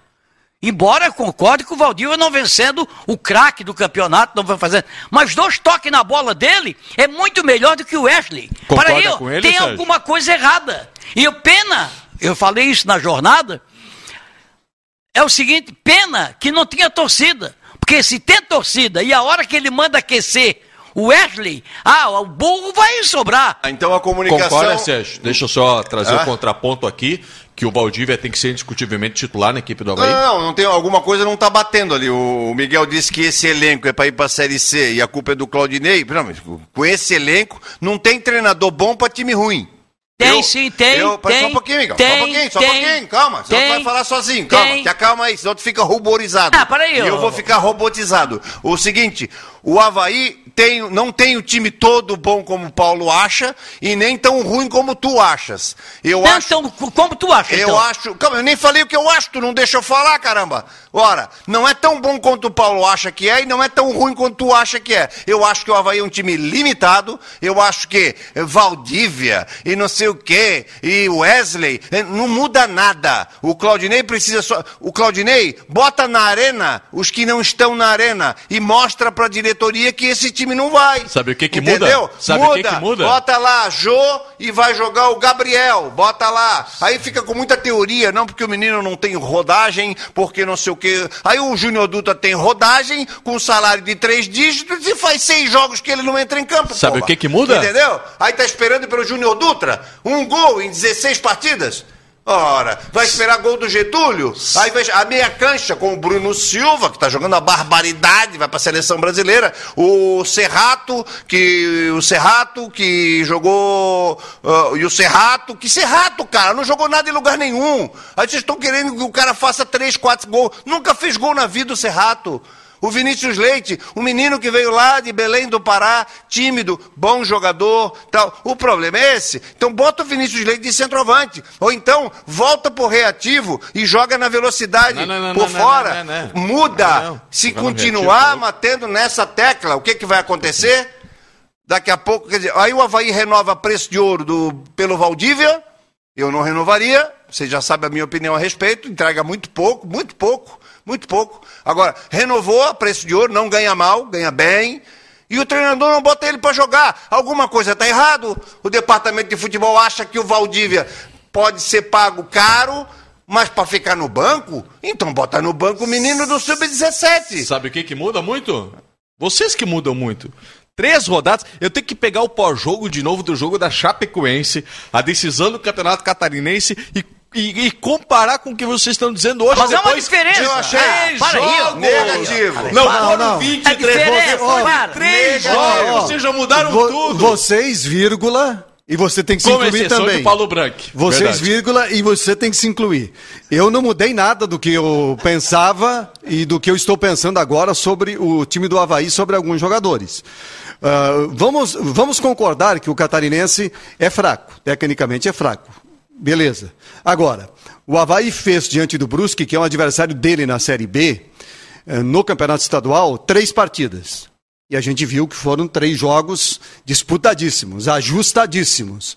No detalhe ali. Perdeu, empatou é, e ganhou. No detalhe. Perdeu, empatou e ganhou. Isso. Então, ele teve um desempenho que não dá para considerar ruim. Ele pegou o time da Série A do Campeonato Catarinense, ele enfrentou três vezes também. Perdeu a primeira, é, numa fase de ajustes ainda do time, e depois, na decisão do campeonato, a gente viu o que aconteceu. O Havaí ganhou aqui, empatou lá quando já estava com o título garantido, senão teria vencido também lá na Arena uh, em Chapecó. Vem para a Copa do Brasil, pegou o Atlético Paranaense, que é um time de um padrão acima. Fez dois jogos muito bons diante do Atlético Paranaense. Então, a, a gente vê que o, o Havaí tem um bom time, é. Não tem um timaço, mas tem um bom time. É, tem, tem bons jogadores, tem um trabalho que já foi estruturado pelo Claudinei, tem uma forma de jogar, um modelo de jogo, como ele fala. Qualquer time que queira ter algum equilíbrio precisa disso. E a gente vê um Havaí que sofre poucos gols, que ficou tantos jogos é, invicto. É, e nesse tempo todo, aí sim, nesse tempo todo é discutido porque o Havaí faz poucos gols. Essa é a discussão que está é o modelo, né, o tempo Paulo? todo. É o modelo, é, né, Paulo? Essa, eu não acho que é, seja modelo. Eu acho que tem um pouco do das escolhas do Claudinei, do modelo, tem um pouco de falta de, de, de, de, jogadores. Por exemplo, esse driblador de lado de campo. Esse jogador é importante quando pega um adversário fechado, que nem o Brusque hoje. É importante. Ter um jogador uh, que atua centralizado no ataque, que seja mais goleador do que os jogadores que o Havaí utilizou até agora, também é importante. E quem sabe um jogador de meio campo, agora saiu o Giovani, o Havaí pode fazer uma reposição com um jogador de meio campo que seja mais intenso, de mais movimentação, que consegue ter presença uh, mais rápida, mais veloz em vários setores, enfim, que não seja só um jogador de posicionamento como era o Giovani. Isso pode acrescentar ao time do Havaí. Mas eu acho que a base está montada está estruturada. Agora vamos para individualidades. Eu não vejo como o Valdívia pode ficar no banco do time do Havaí. E é Valdívia e Vinícius Leite juntos. Não é Valdívia ou Vinícius Leite, como deu a entender o Claudinei. Pelo menos eu tenho falado aqui sempre isso, o tempo todo. Valdívia e Vinícius Leite juntos. Um na meia, outro no lado. Pode até revezar. É, são dois jogadores de qualidade, dois jogadores que passam, que driblam, que finalizam. Utiliza esse potencial. O Havaí não tem jogo por dentro. Não tem jogo por dentro, porque Serrato não, não tem chegada forte, embora seja ainda o que mais vai. O, o Giovani não chegava. O, o Bruno Silva às vezes vai de surpresa, como tem que ir. O Bruno Silva está perfeito ali. Mas agora com a saída do. A saída do Giovani, quem sabe o mais adequado seria botar Jean Martin, Bruno Silva e Valdívia. Também. Ou Vinícius Leite ali no meio, quem sabe talvez fosse mais adequado. Aí nós vamos discutir o jogador centralizado de área. O Júnior Dutra realmente não vinha jogando bem. O, o, Getúlio entra, não joga bem. Jonathan entra. Eu também achei que o Jonathan tinha começado o jogo hoje, porque foi bem lá diante do Atlético. Ah, mas, mas aí o Jonathan já é a quarta ou quinta partida que começa um jogo e não joga nada. Não, ah, o Getúlio não jogou joga 11. nada. Getúlio Entendeu? jogou 11 então, fez dois gols. Então, o, então, Júnior Dutra jogou 16, fez um gol. Então, Deixa o Jonathan, vai tirar o Jonathan de novo. Então, então uh, precisa ajustar esse jogador centralizado, se não for contratar e, e fazer com que esse meio-campo jogue mais, seja mais presente nas finalizações e na construção de jogada por dentro que o Havaí não tem. É, e outra coisa, outra coisa, hoje eu vi, hoje eu vi é, o, o, o, Vinícius Leite pela esquerda recebia a bola, tentava ir por baixo, eh, levar a bola para o meio para chutar. E aliás, ele finalizou uma vez, né? Uma ou duas vezes, para chutar com a direita. Tá jogando pela contramão, não vai dar certo. Isso aí. Mas o Vinícius Leite sempre joga ali, não, no lado esquerdo. Não, no Havaí. Não, no Paysandu ele também jogava no Havaí. na esquerda. No, no Havaí. O Paysandu está disputando a série... É, não, mas era onde tá, ele estava. Está tá disputando. Pô, a discussão não é a série que o Paysandu está disputando. É onde ele... jogava o Vinícius Leite. No Paysandu ele jogava na meia também. Quem? Às vezes na meia, às vezes no lado do campo. Mas, Paulo, o que eu falo é o seguinte, essa formação, a bola chega no Vinícius Leite. Aí o Vinícius Leite, ele toca atrás pro Diego Renan. Diego Renan joga pro Serrato. Serrato joga no Bruno, Bruno joga no Alemão. Aí o Alemão joga no Edilson. Aí a bola vai, vai na linha de fundo e cruza. Pra quem? Tem o Getúlio com três zagueiros dos caras, pô. E o Claudinei falou hoje: quem faz gol não é quem está na área, é quem chega na área. Então monta um time para chegar na área. Não bota ninguém fixo. Os meia Se o Havaí não, não tem um fixo confiável, né? Arma um outro esquema. Que seja. Vamos lá, Jean Martin, Bruno, que seja o Serrato e o Valdívia. Vamos lá, Valdívia é o 10 desse time. É o 10. Ó, meu filho, não marca ninguém. Vai jogar. Lembra o que, que é isso? Tempo do internacional, quando tu começasse lá, não do São Paulo, do Atlético, do Vasco, não jogasse nada. Joga 10. Ó, vai jogar, faz o que o tu Valdívia quiser. nunca foi destaque jogando como meia central. Joga onde não. tu quiser. Não. não. dá, não, não. Não fala para ele posição, senão vão dizer assim, é por causa dessa posição, é por causa do vento, é por causa do sei lá o quê. Ó, tá aqui, ó, 10 é tua. Joga onde tu quiser, faz o que tu quiser. Pronto. É, esse é o Valdívia. Aí nós vamos, vamos ver o Valdívia. E abre um esquema com mais dois atacantes e vamos lá, velho. Entendeu? Fecha Olha, até, até... e tenta com jogadores de. Esse esquema não vai dar certo. E a culpa não é do Claudinei. Ele é teimoso nos negócios. Essa coisa aí de entra Getúlio. Não, sai Getúlio, volta o Jonathan. Não, sai o Jonathan. Aí, ou é Valdívia ou é o Vinícius Leite. Pô, tem uns troços ali que ele tem que quebrar, porra. Muda, muda. Muda, de repente, não, três zagueiros não vai dar, não dá tempo de treinar, agora principalmente. Mas dá uma chance pro Jean Martin. Dá uma chance para. Já, já tá muito claro que o Jean Martin tá longe de ser tá, uma tá primeira tá opção. Ah, lógico. A gente vê, por lógico. exemplo. O Luan ele, Silva. Ele, não, ele empresta vê. o Luan Silva, pô. O, o empresta o Luan Silva. Esse, entra todo mundo, só não entra o Luan Silva. O Luan Silva viaja todas. Pega um ranguinho, cinco estrelas, hotel, oh. aviãozinho, e não entra, não põe o pé na bola cinco minutos, já entrou todo mundo, cara. Ah, eu, pela, eu, pela Daqui cabeça a pouco ele do... bota o Duca na ponta direita e não bota o Luan Silva. Pela cabeça do Claudinei, que a gente tem observado nas coletivas, o Jean Martin é opção em ausência do Bruno Silva. É primeiro volante. E o Wesley, segundo o Claudinei, é um jogador chamado médio. Hoje, nesse esquema, ele joga mais adiantado, ou na vaga do Serrato, ou na vaga do Lourenço. Ele pois vê é, forma. Mas aí é uma grande contestação, né? Tá, o Wesley joga de quê? Wesley como médio, o, né? um, o, jogador o, à frente do volante. O Wesley, o Wesley é um jogador, eh, desde que ele jogou a primeira partida, eu falei isso, ele não mudou nada. Ele é um jogador com muito vigor físico, muita movimentação, muita intensidade, isso é importante para o futebol atual. Só que é o seguinte, quando ele vai dividir com o adversário, ele faz falta. Não tem outra alternativa. Chegou perto de alguém, ele derruba, faz falta. Hoje fez pênalti. É, quando tem a bola, em vez de primeiro dominar e depois vislumbrar as possibilidades, a bola nem chegou nele, ele já enquadra o corpo para se desfazer dela. Ou seja, vai entregar para alguém que não é o companheiro dele, entrega para o adversário. Ou vai chutar de primeiro e vai chutar mal, como chutou duas hoje da entrada da área, bolas limpas que vieram, poderia até ajeitar para bater melhor, bateu para é, longe. Então é um jogador muito afoito, ele pode evoluir, mas é muito afoito. Então a gente vê o Luan Silva, você lembrou muito bem, tem entrado sempre, o próprio Claudinei que está construindo o caminho do Luan Silva, o, o Geninho começou, por que não dá uma oportunidade no jogo que nem o de hoje então para o Luan Silva? Ah, aqueles meninos que entraram tão bem no Catarinense, não tem aparecido mais o Gabriel, é. o João Vitor. Mas, o Paulo, né? Se dá, você dá uma, sabe dá, que dá não chance, vai entrar. Dá uma chancezinha para alguma coisa diferente. Você está o, relacionado. O, o Havaí, a gente só Silva. destaca quem está fora. O problema antes no Havaí era porque não jogava Renato, porque não jogava Vinícius, não joga Jonathan. Agora que joga Renato, que joga Vinícius e joga Jonathan, aí o problema é que não tem João Vitor e não tem Gabriel. Não, não Daí quando vai entrar Gabriel? Isso aí é tu que está dizendo. Vão, vão dizer que isso tá é o que, não, Isso aí não é o que foi dito. Isso aí não é o que foi dito. Isso aí é que tu entendeu. Vocês falaram isso. Não. Eu só tô recuperando o histórico de edições vou... anteriores do Ó, debate. Eu para deixar a Simone falar. O problema não, você... time não, eu vou repetir o que não, eu falei. Só, olha vou só. repetir o que eu falei. Não, o time do Havaí é fácil arrumar, tá bem identificado. É falta de qualidade na conclusão, oh. no ataque. A zaga do Havaí não é das piores, o meio-campo não é dos piores, dá para arrumar. O ataque do Havaí não chuta a gol. Só oh, isso. Só oh, eu, eu falo o seguinte, ó, eu falo o seguinte. Em vez de dar chance para o Wesley, por que não para o Luan Silva, por que não para um outro menino? Aí entende que eu estou pedindo para botar os que estão de fora. Não é nada disso.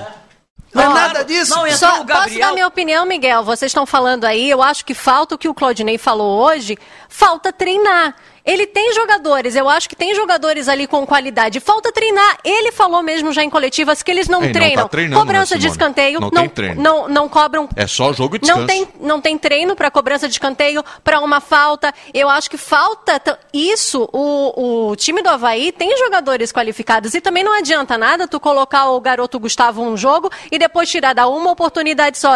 Tem o Gustavo também. O Gustavo, Gabriel, entra João Vitor. Dá uma chance só e tira os meninos meninos do, dos é. jogos. Não tem que dar uma chance só. Eu vou dar um exemplo do Caio Paulista, que fez o gol agora com o Fluminense. Aqui não tinha oportunidade. Foi criticado, massacrado nesse no debate Fluminense, aqui o Caio Paulista. No Fluminense, o que aconteceu? Ele ficou muito tempo sem marcar o gol, mas tinha continuidade. Agora tá fazendo gol agora, a rodo. O Gabriel... Tem uma dupla lá. Tem o Caio Paulista e o, rodo, não, né? e o segundo tá volante. O segundo volante do Fluminense um era criticado aqui. O Gabriel, o Gabriel o, o Robinho diziam que ele era o quê? Qual é o Robinho? Que ganhou o mundo aí, ganhando um monte de título brasileiro. Enceradeira, ah, enceradeira. enceradeira. O Robinho não servia Roda no Havaí. Caio Paulista não servia no Havaí. Ah. É, vem cá, oh, oh. Caio Paulista tá jogando até reserva do Fluminense. Ô, oh, Miguel. Reserva, joga lá Miguel. uma partida ou outra. Olha, e Miguel. no Havaí, entrava lá uma vez ou outra também. O Gabriel, por exemplo, um, esse menino aí do Havaí, ele pela ponta esquerda, pela, pelo lado esquerdo, ele é meio habilidoso, driblador. Contra o Metropolitano foi. Mas quando vai entrar, ó, soca a bola, não dribla, não sei o que, pá, proíbe o guri, pô. Igual o pai quando o filho sai de casa, 10 horas em casa. Aí chega às 11 da noite, não, não deixa mais sair. Mas eu, é quero, assim, eu quero falar um pouquinho do jogo de hoje, né? Pra gente ressaltar o Brusque também, ao falar do jogo, né? Havaí e Brusque se conhecem muito bem do Campeonato Catarinense. É, todos os detalhes de cada time né, são conhecidos, porque não mudaram praticamente nada, tem sequência de trabalho nos dois casos, do Claudinei e do Gerson Testoni, então se esperava que fosse um jogo disputado nos mínimos detalhes, e foi, e foi. É, o Havaí precisando da primeira vitória, o Brusque querendo, de certa forma, se vingar do catarinense e manter o seu 100% de aproveitamento. Então a gente viu uma disputa acirrada, muito bate-boca, muita discussão envolvendo jogadores, algumas entradas fortes. O árbitro teve, teve, até alguma dificuldade no início. Ele não quis aplicar cartões. Né? Ele poderia ter aplicado o cartão já no início, no Bruno Silva, no Alemão, deram entradas fortes. Depois, jogadores do Brusque também deram entradas fortes, poderiam ter recebido, recebido o cartão. O árbitro foi levando, acho que até levou bem. Levou bem o jogo. E a gente viu um primeiro tempo bem disputado. É, as chances parecidas do, dos dois lados foram muito poucas, né? E aí no segundo tempo, o Claudinei falou do cansaço, né? Tudo bem, eu acho que o Havaí tem um desgaste, não, não podemos desconsiderar, o Havaí tem um desgaste, mas eu acho que não dá para colocar todo o peso em cima do desgaste no que foi o segundo tempo, quando a gente viu um Brusque é, sabendo explorar o seu potencial, o jogo por dentro, né? Quando o Alex Juan sai do lado, vem por dentro, recebe aquela bola, o Diego Renan não acompanha a tempo, o Alan Costa fora do lugar, e aí ele faz o gol 1 a 0. E num jogo assim, quem faz o primeiro gol dificilmente não vai vencer a partida. Porque quando o Brusque fez 1 a 0, obrigou o Havaí a sair, a se mexer, a tentar arriscar. E aí deu mais espaço, veio o contra-ataque o 2 a 0. Se você pegar uh, a estatística do jogo, vai ver que o Havaí talvez tenha criado até mais chances do que o Brusque. Só que o Havaí criou chances depois que ele mudou tudo. Depois que depois colocou Valdívia, colocou o Jô, tirou Bruno Silva, depois que mexeu tudo. Aí, quando estava atrás, né? Aí o Havaí criou chances. Só que era tarde, né? Num jogo que nem esse, eh, se fosse o caso, teria que ter arriscado antes então. Ou né, eh, ter a competência de não tomar o gol como tomou. Só colaborando, com, só colaborando com dados em cima dessa, dessa questão trazida pelo Paulo sobre o desgaste citado pelo Claudinei. Em 24 dias, desde o jogo de volta da semifinal contra o Brusque até hoje, foram 24 dias. O Havaí disputou oito jogos, ou seja, a cada três dias, um jogo. Mas, Sérgio, você destacava que permanece a maratona, né? A tabela do Havaí mostra isso. Ele vai ter um, dois, três, quatro, cinco, seis jogos em 17 dias. Mas os outros times também vão ter. Os outros times também vão ter. Tá, mas aí é O Havaí teve times. agora dois jogos da Copa do Brasil. E a decisão do Campeonato Catarinense. É, né? aí acontece assim, ó. Aí você. É, hoje começou o jogo, o Havaí quase que toma um gol com 40 segundos, a mesma coisa que tomou com 27 segundos diante do Atlético pela Copa do Brasil. Jogada pela, pela esquerda do Havaí, o Diego Renan falhou, o cara cruzou, aí o Alan Costa não deu as costas para a bola, como deu a outra vez.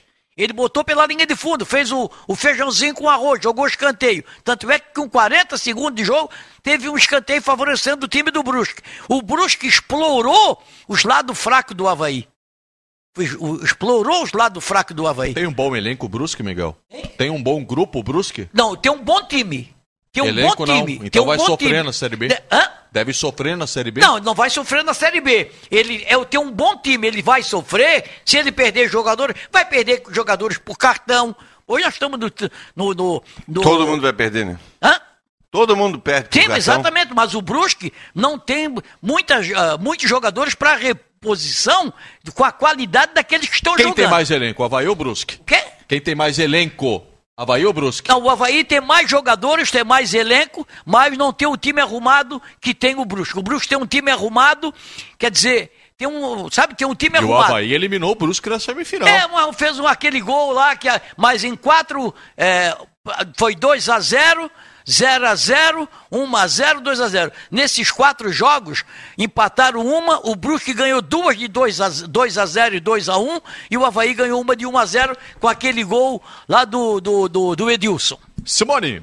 Vamos lá, o João por aqui dizendo, né? Mas começar assim não é um bom indício na discussão ali de pessimismo e otimismo. Rodrigo Queires, esse time do Havaí não dá para entender, não. José da Luz, Havaí Romo, a Série C. O Francisco Joel Souza, fora Claudinei. Também a Clari Bortolini, boa noite. Com muito esforço, o Havaí conseguiu a lanterna. Rosimari Silva, boa noite. Claudinei quase me convenceu na coletiva, só que não. O Jair da Silva é muito blá blá blá do treinador. A realidade mostra o Havaí com um ponto na tabela e o Brusque com nove. Tem que analisar o momento. O Lorival Abreu, boa noite. O Havaí tá com ciúme, tá louco para voltar para a Série C. O Mário, o Havaí precisa repensar o próprio Claudinei. Também o Anderson Freitas. O começo do Havaí diz tudo. Vamos brigar para não cair. Também o Rinaldo Rocha. O time do Havaí foi definido pelo seu técnico com, como um time cansado. Avisa para ele que a Série B começou e todos os times querem subir e querem se manter aí na Série B.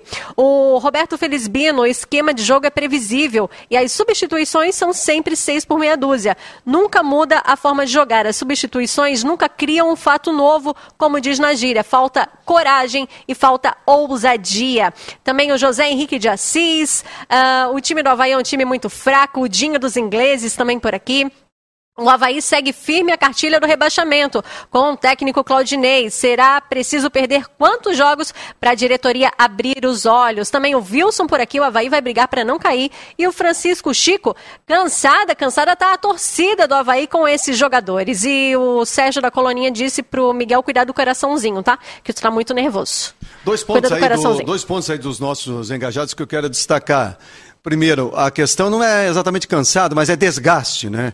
Desgaste de alguns jogos. Mas lembrando que ele preservou o time lá na primeira partida diante do, do Curitiba. Então, boa parte dos jogadores tem um jogo a menos, aí um desgaste a menos. Não teve viagens longas também, é outro aspecto importante. Muitos jogos aqui na ressacada ou muito próximo que diminui o desgaste dos jogadores. Mas tudo bem, tem aí um desgaste? Tem. Então, ele poderia, já no intervalo, ter feito mais alterações por que não? Se ele sabia desse aspecto, né? Ele foi mudar para valer, e é um outro ponto que o torcedor lembrou aí, que nós falamos na transmissão de hoje, já lá nos 30 minutos do segundo tempo, ou seja, arriscando o que tinha que arriscar, porque já perdia de 1 a 0 naquele momento, só faltando 15 minutos. Faz antes. Ele tirou o Bruno Silva para colocar o Jô. Faz antes, pode fazer antes. Botou o Valdívia, eu não lembro agora o tempo da entrada do Valdívia. Coloca antes, né? E, e, e aí dessa vez ele deixou Valdívia e Vinícius Leite junto e deu o jogo ali.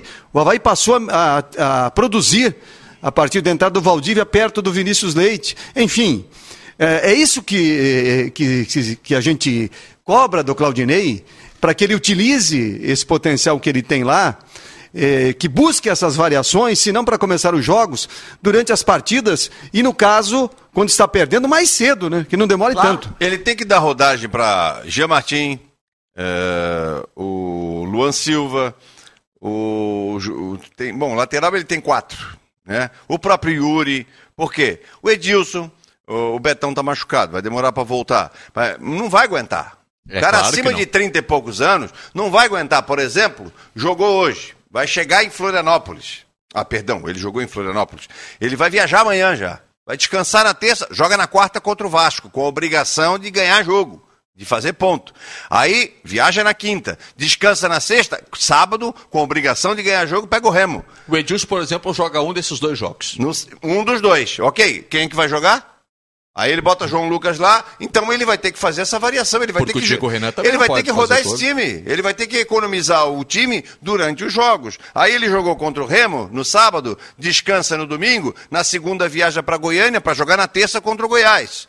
Terça volta na quarta-feira, descansa na quinta para jogar na sexta com o CRB. E é essa a realidade. É, mas é. se não quiser assim, não disputa é essa é a realidade. É o calendário que se tem, amigo. Nenhum. Aqui não é muda. Entendeu? calendário é esse, não é só pro Havaí, só pros outros times Quem manda também. no futebol não, não, não, É claro que eu concordo que seja até exagerado ficar falando de desgaste, porque todo time vai ter essa tabela complicada. Sim. Agora, você pega os 20 representantes da Série B, quem esteve envolvido em decisão de campeonato estadual, e quem esteve envolvido em terceira fase de Copa do Brasil, como o Havaí esteve. Isso precisa ser colocado na balança. Não, peraí. O Vasco jogou ontem em. Lá em. Brasil de Pelotas. Pelotas. Jogou em Brasil de Pelotas. Isso. De Pelotas até Porto Alegre é voo rasteiro, né? Ah, mas aí você está pegando um exemplo, né? É. Não, mas o Vasco o, não vai. Olha... Não pegando o Vasco como próximo adversário do Havaí. Tá chegando hoje no Rio. Aí amanhã já começa a trabalhar para jogar na quarta. O Vasco já leva vantagem porque ele tem a preferência de quem detém os direitos de transmissão, com jogos em, em horários diferenciados. Ponto. O Havaí joga às sete da noite contra o Vasco, não joga às sete da noite do sábado, ele joga às quatro e meia da tarde. Já diminui o tempo. Isso é uma realidade. O desgaste, o excesso de jogos é uma realidade. O Claudinei vai ter que saber administrar e ele é inteligente ele é suficientemente, ah, eu, eu ele é suficientemente inteligente para fazer. Agora, ele vai ter que revezar. Se ele botar Bruno Edilson, Bruno Edilson, vai estourar Bruno Edilson. Aí Exato. vai ter que jogar com o, Yuri, com o Luan Silva. Então já bota os caras para jogar. O, eu acho que o auxiliar técnico do Claudinei, não conheço, foi um auxiliar que ele trouxe. Eu acho que ele não está ajudando muito, não. Porque eu não vejo nos jogos do Havaí, principalmente nesses jogos difíceis, que ele tem aí contra o Brusque, por exemplo, eu não vejo uma, um deslocamento do ponta esquerda e lá para a ponta direita. Ô Vinícius Leite, vai lá para a direita. Ô Renato, vem um pouquinho pelo meio. Joga o Jonathan lá na esquerda. Faz um, uma salada para confundir mas não teria que ter treinamento para isso? Né? isso aí, jogador de futebol sabe jogar. Negócio treinador, jogador de treinador, joga, o treinador tá dando treino, muitos não estão nem aí, estão pensando, tomara que acabe o treino, que eu quero ir embora, que eu quero estar, tá, tem alguém me esperando e por aí vai. É negócio de treinar taticamente, você treina com. Você treina em duas, três horas. Não quer dizer que seja fazer coletivo. Tem técnico que acha que, que não só existe treina mais coletivo. Ninguém é faz mais coletivo. Claro que não. Ah, Ninguém faz mais coletivo. Não, não existe mais. Não, claro Hoje é tem, posicionamento. É numa, né? numa realidade de hoje, jogo é, Havaí, três em três dias, não tem coletivo. Havaí claro não. não. não tem um esquema de. Não tem um esquema, não tem uma jogada ensaiada. No escanteio, por exemplo. Hoje o Brusque teve sete escanteios. Sete. O Havaí não aproveitou nenhum. No segundo tempo, no segundo tempo, o Havaí igualou. Teve seis com um no primeiro set.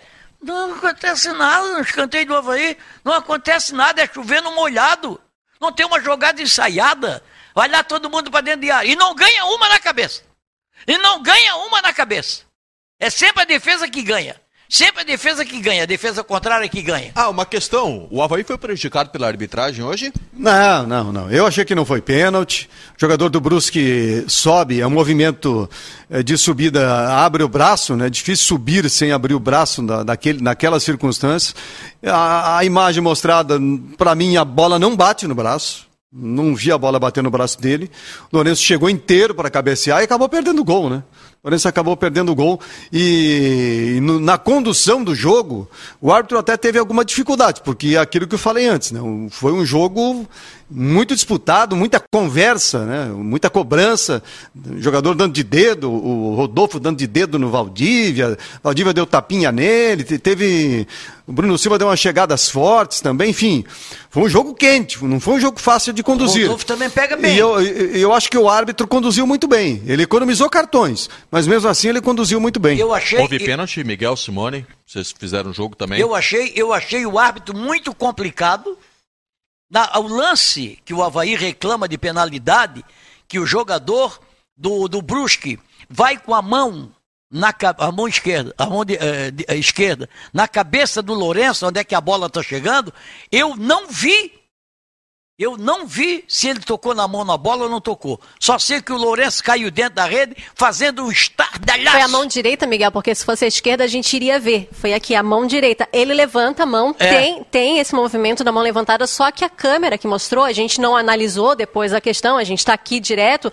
Na hora não dá para ver o toque da mão dele. É ele foi? levantou Exato. a mão, ele faz o um movimento em cima da cabeça do Lourenço, em cima da cabeça do Lourenço, mas não dá para ver se houve o toque. o Claudinei foi taxativo dizendo que foi pênalti. É, só que o Claudinei estava do outro lado. E tanto que ele falou assim, o, o quarto árbitro para ele, mas você não viu o lance? Ele disse assim, claro, eu não vi o lance, porque eu estava vendo meus jogadores. Só que ele reclamou tá na condição dele de é, reclamar, é, entendeu? De pedir. Dele, um... Houve um movimento, mas o toque na mão eu não posso dizer que teve, porque é, eu não eu vi também, o lance. Não vi, não vi. A, a TV não mostrou o toque da mão. Se amanhã, se amanhã eu rever o lance e, e ver que a bola tocou na mão, se toca na mão ali, é pênalti.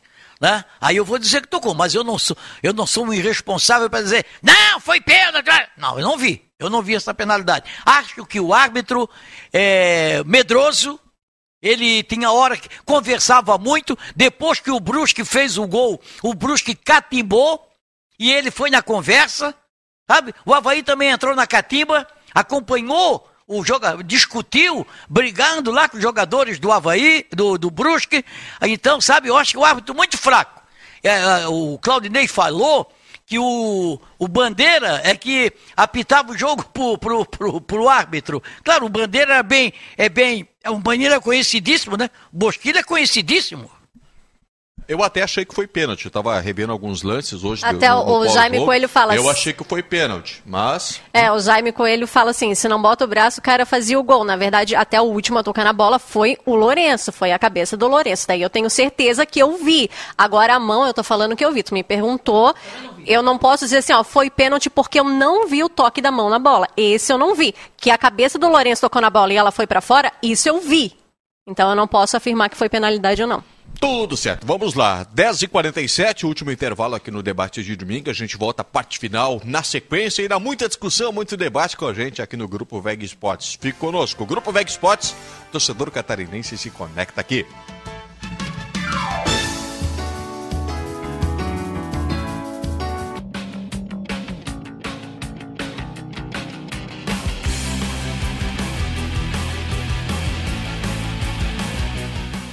VEG Esportes.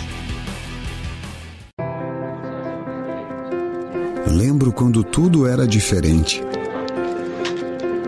Ponte tinha apenas uma, e por falar nela, vi fecharem e reabrirem. O mar sempre foi essa beleza que deixa todo mundo apaixonado. Aos poucos, as coisas foram mudando, a cidade foi crescendo e em busca da felicidade, cada vez mais gente foi chegando. Eu fui evoluindo. Vi de perto famílias multiplicando seu amor. Sonhos virando realidade. Histórias que passam por gerações e que são mais do que lembranças. São inspirações para continuar conectando lugares e pessoas. Ibagi 50 anos. Sua felicidade tem lugar na nossa história.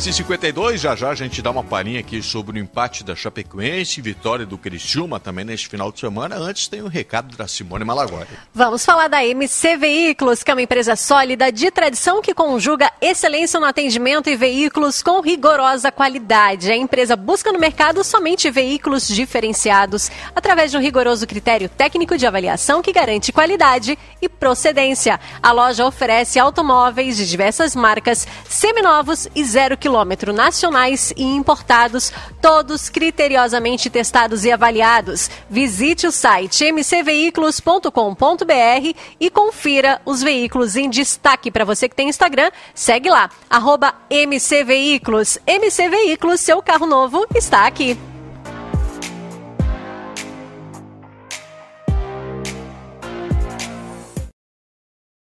Paulo Baia deu jeito no Criciúma ou é cedo demais, hein, turma? Ah, é aquilo que falávamos há pouco sobre dizer que está tudo errado e que vai cair para a Série C e também garantir que está tudo resolvido no Criciúma. Agora, o Criciúma que a gente viu nos últimos anos não esteve em nenhum momento parecido com o que o Criciúma que a gente passou a ver com o Paulo Baier. A gente vê uma mobilização interna. A Organização, gente vê, né? A gente vê uma, a comemoração dos jogadores, a relação que eles têm com o Paulo Baier. A gente vê que há uma união interna e percebe-se, acompanhando redes sociais e tal, como a torcida do Criciúma passa a acreditar no trabalho do Paulo Baier, por o que ele representa para o Criciúma, pelo trabalho que ele fez no Próspera. E o time do Criciúma até agora, eu vi três jogos do Criciúma, é parecido com o Próspera do Catarinense, na estratégia. É claro que o Criciúma tem jogadores melhores do que o Próspera tinha, então rende mais, fica um futebol melhor. É um time aguerrido no próprio campo, disputando todas as bolas, é, com um, um, jogador que tem uma boa qualidade técnica no meio, 10, que é o Dudu Figueiredo, e jogadores velozes no lado, é, com um jogador de presença diária, um simplesinho, simplesinho, até porque é o início do trabalho, tem que evoluir para chegar a um ponto mais sofisticado, mais avançado, enfim, bem simplesinho, bem o chamado feijão com arroz, que está dando certo. O, o goleiro também é novo, né? O goleiro é o Gustavo, o, o Roberto goleiro, está no banco. O goleiro, o goleiro pegou três pênaltis contra o América Mineiro na Copa do Brasil. O, o Roberto é reserva? É reserva. O, o, o Roberto está na reserva. O Cristiúma que eu vi contra o América Mineiro foi o jogo que eu vi e é, é, uma, é um teste forte. O América é time de Série A, apesar de não ser o América organizado do ano passado, mesmo sendo B. Acho que o América vai brigar lá embaixo esse ano. Empatou dois jogos da final com uma potência com o Atlético Mineiro. É, não, deram um, deram um pernaço no América na final, que foi pois uma é, vergonha. É. Foi uma vergonha, não então, deram por mais. isso que tem que se enaltecer o feito do Criciúma. Exatamente. Agora, o Criciúma que eu vi contra o América Mineiro é um time é, para disputar. É um time que compete, é um time competitivo. Entendeu? Eu vi um Criciúma mortinho, desanimado, um time que qualquer um ia lá e bagunçava no Heriberto Wilson. Agora eu estou vendo um time competitivo. Acho que é mérito do Paulo Baier também. E o primeiro tempo hoje o com o Ipiranga... Esse do meio campo não é Dudu Vieira? Não, é não, não o Dudu Vieira é o volante. Ah, então tá. Dudu Vieira é tá. o volante, Dudu Figueiredo que é, é bom 10. jogador. Figueiredo fez o gol. O, é, o, eu vi o primeiro tempo da partida de hoje com o Ipiranga e foi bem assim, né? O Criciúma não deixou o Ipiranga jogar, dois lances, 2 a 0 Aí no segundo tempo mudou, o Ipiranga cresceu e chegou a descontar e, e teve uma chance, né? O Ipiranga descontou. O Ipiranga, mas o Ipiranga é um bom time, né? O Ipiranga é um dos bons times dessa Série C, que mantém base e tem uma sequência de trabalho. Eu perguntei se o Paulo Baia deu jeito no Criciúma e o Jair Ventura, hein? Vai dar jeito na, na Chapecoense, Não. um pontinho na zona de rebaixamento? Não, o, o Paulo... Deu 0x0, né? O jogo da Chapecoense o Paulo com o Ceará. Baier, o Paulo Baier deu jeito no Criciúma. Até agora deu jeito. Daqui para frente nem sei. Mas até agora foi uma diferença da água pro vinho. Né? Já o Jair Ventura, no, na Chapecoense, o time da Chapecoense, ele deu uma enganada numa fase no campeonato catarinense. Ah, a Chapecoense já está disparada na frente.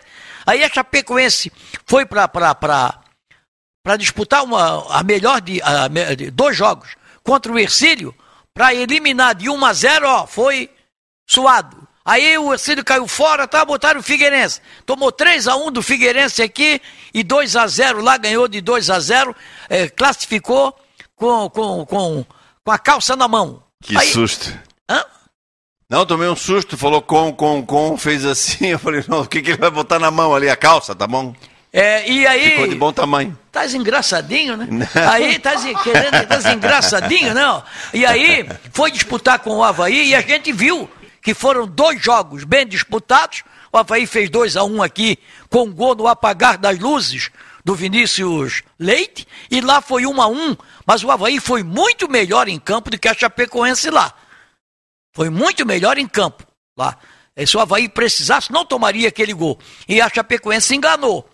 Hoje conseguiu o primeiro ponto, Jair Ventura vai ter muito trabalho para arrumar o time da Chapecoense. Ó, todo mundo falou, Colterman, todo mundo falou, nós falamos, todo mundo falou, né?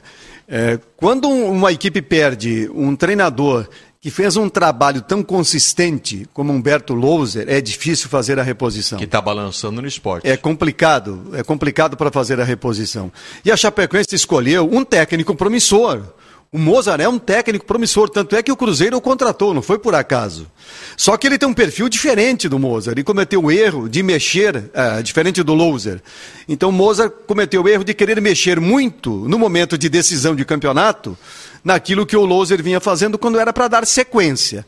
Mas essa própria Chapecoense, com o Louser, já tinha mudado bastante da Série B porque perdeu a defesa toda. Aquela defesa sólida, intransponível. Goleiro João Ricardo, os dois zagueiros, o Joilson e o Luiz Otávio, principalmente o Luiz Otávio. Perdeu o lateral esquerdo, o o Alan Ruschel. O Alan Ruschel, que foi pro, pro Cruzeiro, o volante William. Tá no América hoje. É, o volante William, que dava uma ótima proteção. Então a Chapecoense mudou bastante e não conseguiu fazer a reposição e principalmente não conseguiu acrescentar para a Série A do Campeonato Brasileiro. E é esse pepino que o Jair Ventura assumiu. Só que ele não poderia ter perdido a vaga na Copa do Brasil. Essa derrota para o ABC do jeito que aconteceu vai atrapalhar muito o trabalho do Jair Pereira até ele adquirir confiança. fora de campo. Jair Pereira, não, Jair Ventura. Mil, é, né? Jair é... Ventura vai atrapalhar muito esse, o, o, início do trabalho dele. Ele vai precisar agora de uma sequência de resultados, não deixar a Chapecoense enterrada lá embaixo para poder continuar. É outro jovem treinador, o Jair Ventura, que já tem alguma experiência, né? E que tem potencial para conduzir a Chapecoense. Mas ele vai ter um trabalho duríssimo. Agora, o Moza assumiu a pior condição que um técnico pode assumir. Um time campeão. Se ele for vice, ele já foi pior do que o outro. Quando tu pega um time que foi o último colocado para reestruturar, o que fez o Paulo Baia. Quer dizer, o que o Paulo Baia fizer de bom no Criciúma já vai ser melhor do que o último que passou por lá. Estamos conversados. Miguel Livramento, você vai ter a incumbência para fechar o programa de fazer a pergunta da noite para Simone Malagoli. Quando que ele vai, vai tomar a vacina, Miguel? Eu quero levar para tomar vacina. Em Palhoça tá bem acelerado, então tá acredito bem? que ah, é? mês que vem eu vou me vacinar. Ah, é? O pessoal mês tá falando. semana que vem? O pessoal semana... tá falando que, ó, amanhã, semana 51 vem, anos 51. em Palhoça. O pessoal tá falando então, que eu vou tomar corre, amanhã. Filha. Sacanas. Corre, corre que eu sei Não, o teu histórico. Mês que vem, provavelmente, avisa, que tá antecipando. Tu me então... avisa quando tu for tomar vacina? Uhum, aviso. Quero ver a carteirinha lá. Essa velharada toda, todo mundo já tomou, né? Na verdade, Só... tu. Eu tô, eu tô me colocando porque eu também me vacinei. Só tá faltando a Simone. Só o bebê que da é a única mesa. jovem da turma. Mas como eles estão acelerando, graças a Deus não vejo a tomar vacina. Mês que vem, se Deus quiser, estarei vacinada também. Valeu, minha querida. Até quarta. Valeu, só mandando os últimos abraços aqui, ó. O Carlos Bortolotti ligadinho com a gente, o Roberto Souza, o Gilson Carturano, o Ednei Ercílio Dias, o Humberto Oliveira, Jair da Silva, também por aqui o Felipe Aderbal do Saco dos Limões, o Jaison no Ribeirão da Ilha. Não deu tempo para ler todos, mas muito obrigada pela participação de todos aqui. Na quarta-feira, a partir de 5 e meia, estaremos aqui juntos, firme, forte e sorridentes. Ainda não vacinada, eu Tá? Meninos, eles estão falando Vamos que eu vou me vacinar amanhã. Então, vou, não, amanhã. 49 é sexta-feira que vem. Quando? 49 é sexta-feira que vem. Dia do aniversário dela. Não, mas ela vai fazer quanto? 49. 49, para. 18. Para, tá 18 doido? anos, gente, não acredito. 49, sexta-feira, toma picada. Sim, sacanagem, sacanagem. Vocês estão preocupados com a, Sim, com a é, idade da Simone, né? Olha, amiga, Tem até... tanta coisa, é, tanta coisa para se, pra se preocupar nesse mundo. Ei, ei, vocês estão loucos para se transformar em um caboclo, né? Até quarta-feira, Miguel. Não vamos se complicar não, mais. Não, vamos, vamos. Cada diz a idade que tem, não, não é verdade? É, eu, por exemplo, fiz 26 eu, e, pô, eu acho, não tem acho, problema nenhum em falar. Eu acho tão feio quando as pessoas enganam a idade, enganam. Grande abraço e até quarta-feira. Valeu, Sérgio. Um abraço, boa noite, obrigado por ter ficado com a gente aí esse domingo de transmissões e no nosso debate. É isso aí, um abraço. Tá muito pessimista e tu tá muito otimista. o Paulo, por exemplo, já tomou a segunda dose, inclusive, né? Maluco! Valeu, bem que eu gostaria, bem que eu gostaria. Se eu tivesse nos Estados Unidos, já teria bem tomado. segunda dose do quê? Eu já tomei a segunda.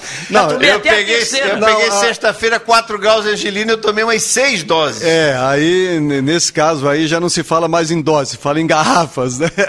é outra coisa. Se tivesse morando nos Estados Unidos, já teria tomado, né? Mas como estamos no Brasil, vamos aguardar a segunda dose e para muita gente ainda a primeira. Obrigado a todos aí pelo carinho, pela participação e a gente se encontra novamente por aqui nos canais de Esportes na semana. Tem muita coisa aí, né?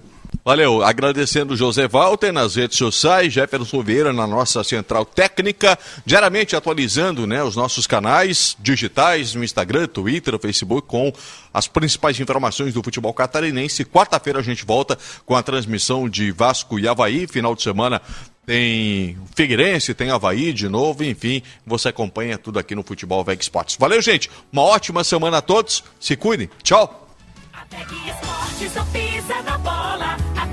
Esportes não pisa na bola. É na internet, com o da vitória.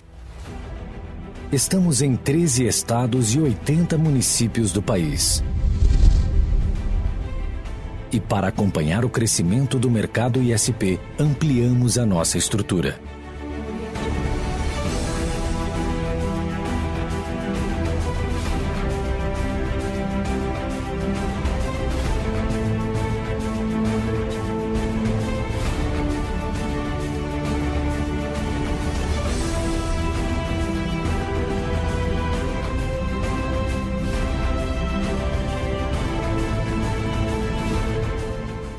Grupo VEG Soluções para Negócios.